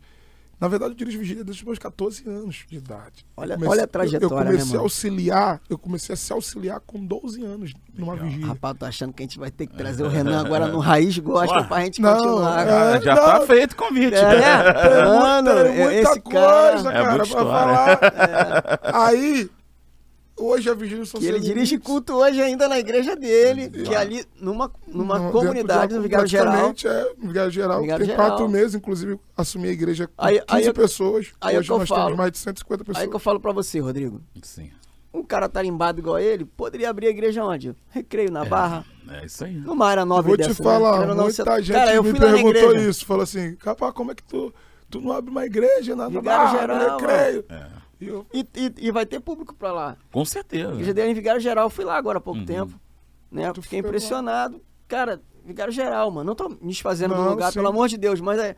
é não uma área um desejada. oportunista, né? Não, é. Entendeu? Se fosse um cara querendo se, apro- se, é, se aproveitar. Eu tô nesse bonde também. Eu gosto do lugar inusitado, E onde eu- ninguém eu- acredita. Eu, eu, eu aprendi uma coisa, Maurinho. É, todo coração é um campo missionário. Então eu já, eu já eu ando nos palácios, como também ando no meio do povo. Então eu eu não sou movido pelo ambiente. Se fosse assim, eu ficava eu ficar do jeito que eu tava. né? Eu sou movido por propósito.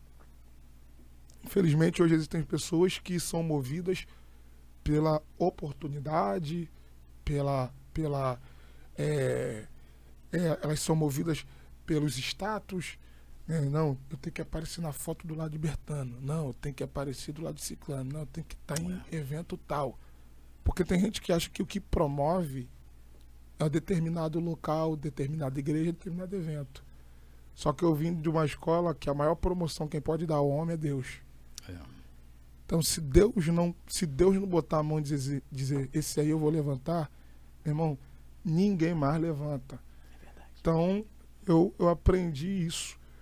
Então, aonde, aonde, aonde existe um coração, ali existe um campo missionário. Então, o que me move é o propósito. Eu poderia, tu me conhece, mano, eu poderia estar rico hoje. Muito rico. Eu falo isso pra ele direto. Poderia estar rico, rico. Porque já recebi muitas, muitas, Muitas muitas propostas muitas, boas. propostas. Só que até hoje o que me move ainda é o propósito. Então, por isso que eu tô aqui. Ô, mano.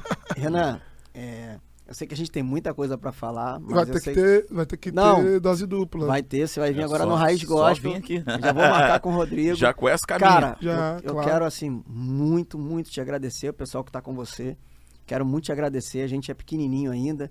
É, como eu, quando, eu, quando eu comecei com esse negócio, foi ideia do meu filho, de um podcast e de mais alguns amigos. Eu queria trocar ideia com meus amigos. E você é um cara que eu tenho um carinho muito grande, é um cara que eu gosto de você. Tenho uma admiração pelo seu ministério. Vejo você um cara diferenciado, Amém. humilde. Obrigado. É um cara, é um cara humilde, é um cara que não que não escolhe agenda, né? Que eu conheço um monte de pregador e de cantor, posso falar com propriedade, que escolhe agenda, escolhe onde quer estar, e você é um cara que não escolhe. Outros que não vão nem em comunidade. É, não, tem, tem uns que falam assim, não, se tiver 100, 200 quilômetros, eu tenho que ou ir de jatinho ou então não vou. Né? tem- eu já vi isso daí várias vezes, várias vezes. Eu já paguei jatinho para artista fazer isso. Então, assim, é, você é um cara humilde, Eu tô muito honrado de ter tido você aqui hoje. Esse Poxa, papo foi obrigado. legal. As pessoas conheceram um pouco da sua vida, do seu começo, que tem gente que pensou que você caiu de paraquedas. Já foi pregar no Gideões, pregou na, na Devex Sede, foi pregando nas, nas grandes igrejas, nas grandes catedrais, Madureira Eu e já tal. preguei muita igreja, hein? E ninguém Catedral. sabe que você veio, que você começou a pregar na casa junto com seus pais. É verdade. Então, assim, Comecei a pra pregar mim foi muito legal esse bate-papo com você aqui. Te agradeço de coração mesmo. Quero que você volte outras vezes, entendeu? E o que você precisar de mim, sabe que pode contar comigo.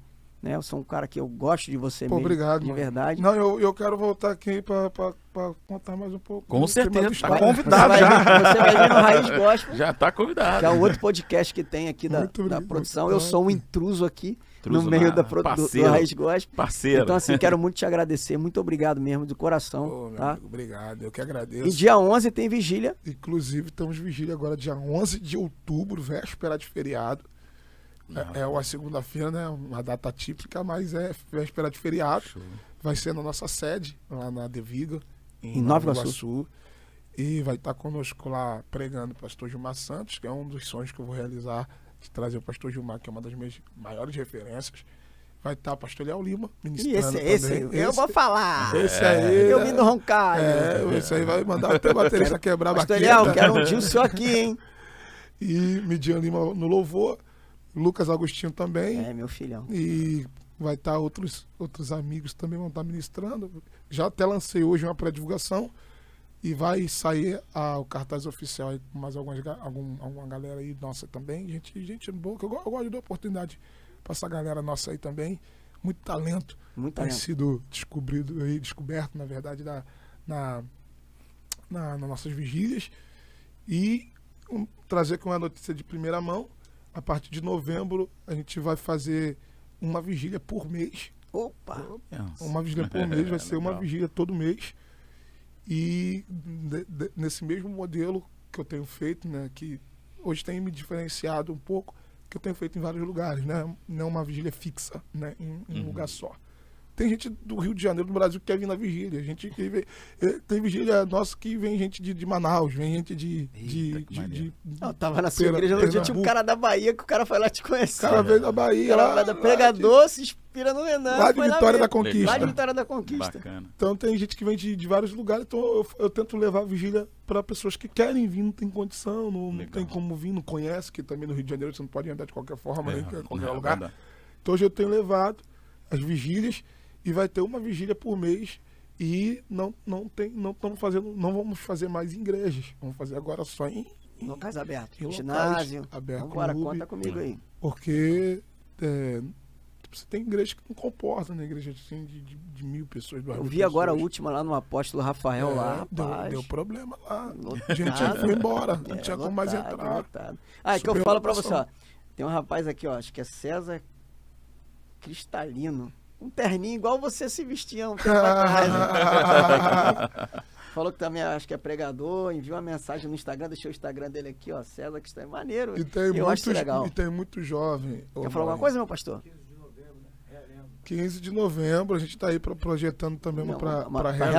Realengo. Aí. É legal. Aqui para a região aqui de, de zona, zona Mas o Zona bom, que ele, Oeste. bom que em outubro ele vai vir aqui no Raiz Vai, Gospel, vai, dá dar tempo de- Vai, vai com certeza. Dá tempo de divulgar aqui na Já vamos e vou, Não, vou contar, com, vou contar aí com a Raiz pra, Tamo gente, junto. Tamo pra junto. gente divulgar. Maurinho, pra gente finalizar, que eu Fica ainda, à vontade. ainda prego hoje, Fica à vontade. eu quero, eu, eu quero Deixa uma mensagem, faz o que você quiser aí. Ah, com certeza. Eu quero agradecer a Deus, né? E a vocês por essa oportunidade Amém. de poder contar um pouco da minha vida aqui, um pouquinho da minha história. Ah, Agradecer ao meu pastor, pastor Elias, que é um cara que, que é um mentor que eu tenho, é um cara que me abraçou. Eu tô plantado lá na Viga, lá já tem sete anos. E desde quando eu passei para lá, assim, a minha vida ministerial, em geral, ela teve uma, uma mudança, assim, é, extraordinária. E agradecer minha esposa, pastora Thalita, minha, minha, minha filha, a missionária Nicole, tá vindo aí agora o Nicolas. Meus pais, que eu falei aqui deles, acabou que eu nem citei o nome deles ainda, né? Que é o meu pai hoje é o evangelista José Roberto, minha mãe, missionária Natalina, minha mãe, inclusive, dirigia o circo de oração Legal. É Eu canela de sou, eu, sou, eu sou nascido no fogo mesmo. Minha mãe é dirigente de seguro de oração, é uma mulher de Deus, de Deus. Tenho uma família, graças a Deus, é, é firmada, estruturada em Deus. Se eu tô aqui hoje, só tem uma razão: meu pai e minha mãe. Legal. Eu acredito muito que o que eu tenho vivido hoje, as promessas de Deus que se cumprem na minha vida, na verdade é mais para Deus honrar eles do que a mim. Então, minha família é o meu maior patrimônio. E agradecer a Deus pela vida dos amigos, que hoje eu tenho muitos amigos, assim, graças a Deus eu, sempre fui um cara de bons relacionamentos. Então, sozinho, né, Mauro? A gente não chega em lugar, lugar nenhum, Em lugar nenhum. Verdade. Hoje a gente vive isso na prática, né? O É poder verdade. da network, o poder do relacionamento. Te leva onde, onde o dinheiro nunca vai te É, levar. Hoje Deus tem me apresentado pessoas, amigos. Conheço gente de tudo que é tipo, de classe. É, e eu quero agradecer essa galera, esses amigos. Pastor Sandro que tá comigo aqui, João Paulo, eh, Nicolas ali, teu filho lá. Isso é- é o futuro divulga. Eu agradecer Rodrigo, agradecer junto, né? Maurinho. E eu quero deixar uma palavra. Fica à vontade. É, que não- é, tem, que, tem, tem, tem, tem que deixar uma palavra. Eclesiastes capítulo 11. Para essa galera aí que está nos ouvindo, que, que, que sempre pede aí uma palavra, uma orientação, alguma coisa. A palavra que eu guardo comigo hoje é, que eu sempre levo comigo, na verdade, Eclesiastes capítulo 11. E o primeiro versículo que diz: Lança o teu pão sobre as águas, porque depois de muitos dias o acharás. É, tudo, que a gente, tudo que a gente faz, isso na vida, quanto no reino de Deus, no mundo espiritual, ela, ela gera um resultado. E Paulo diz em Gálatas que Deus não se deixa escarnecer. Aquilo que o homem plantar é aquilo que ele vai é aquilo que ele vai colher. Seja coisas boas, como seja coisas ruins. Tudo que fizer tem um, tem um retorno. Felizmente a gente vive é, um- uma, uma época em, em que pessoas querem colher o bem, porém estão plantando mal.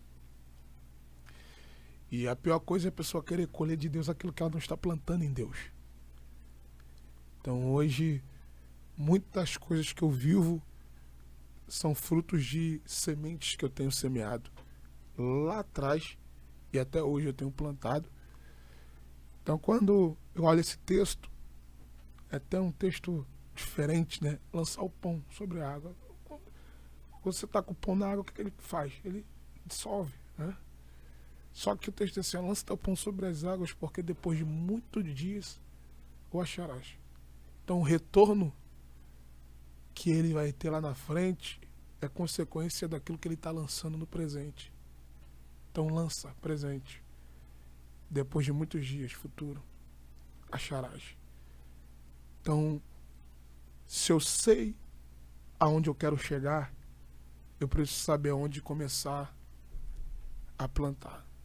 Então, as minhas sementes do presente, as minhas decisões do presente, as minhas escolhas do presente, as minhas atitudes do presente, vai determinar o meu destino, vai determinar o meu futuro. Então, a palavra que eu tenho para essa galera que está aí acompanhando a gente é: lança teu pão sobre as águas. Depois de muitos dias, Vai achar. o acharás. Ah, garoto. É, Que. Deus abençoe aí em nome de Jesus. Quem puder curtir, quem puder compartilhar, se inscrever no canal. Tamo junto aí. Beleza. Posso deixar um recado também aqui, né, Maurinho? Fica à vontade. Ah, o Pode pessoal, como deve. pessoal que tá aí no, no, no, no Viraliza também, lá no, no, no nosso no nosso, nosso canal, Raiz Gospel, e, e também se inscrever, não é isso, Maurinho? Com certeza. Certinho, recado Por dado? favor. Mais alguma coisa, não? À vontade. Tem condição de tu pagar um jatinho pra mim também? não? Agora. essa foi essa E o, seu é, e, e o teu é daquele igual do Gustavo Lima, Varão. É sério, É, Varão? você merece. Eu, Eu eu recebo. tô precisando de um jatinho Também? também. Tem, tem um lugar que eu vou aí que tem negócio sinistro. Demorou então. Vambora. Valeu, galera. Obrigado. Esses dias aí foi sete horas de barco. Eita, mano. Valeu, galera. Fica com Deus aí. Até a próxima. Valeu, Maurinho. Tamo junto. então. Tamo junto. Valeu, meu amigo.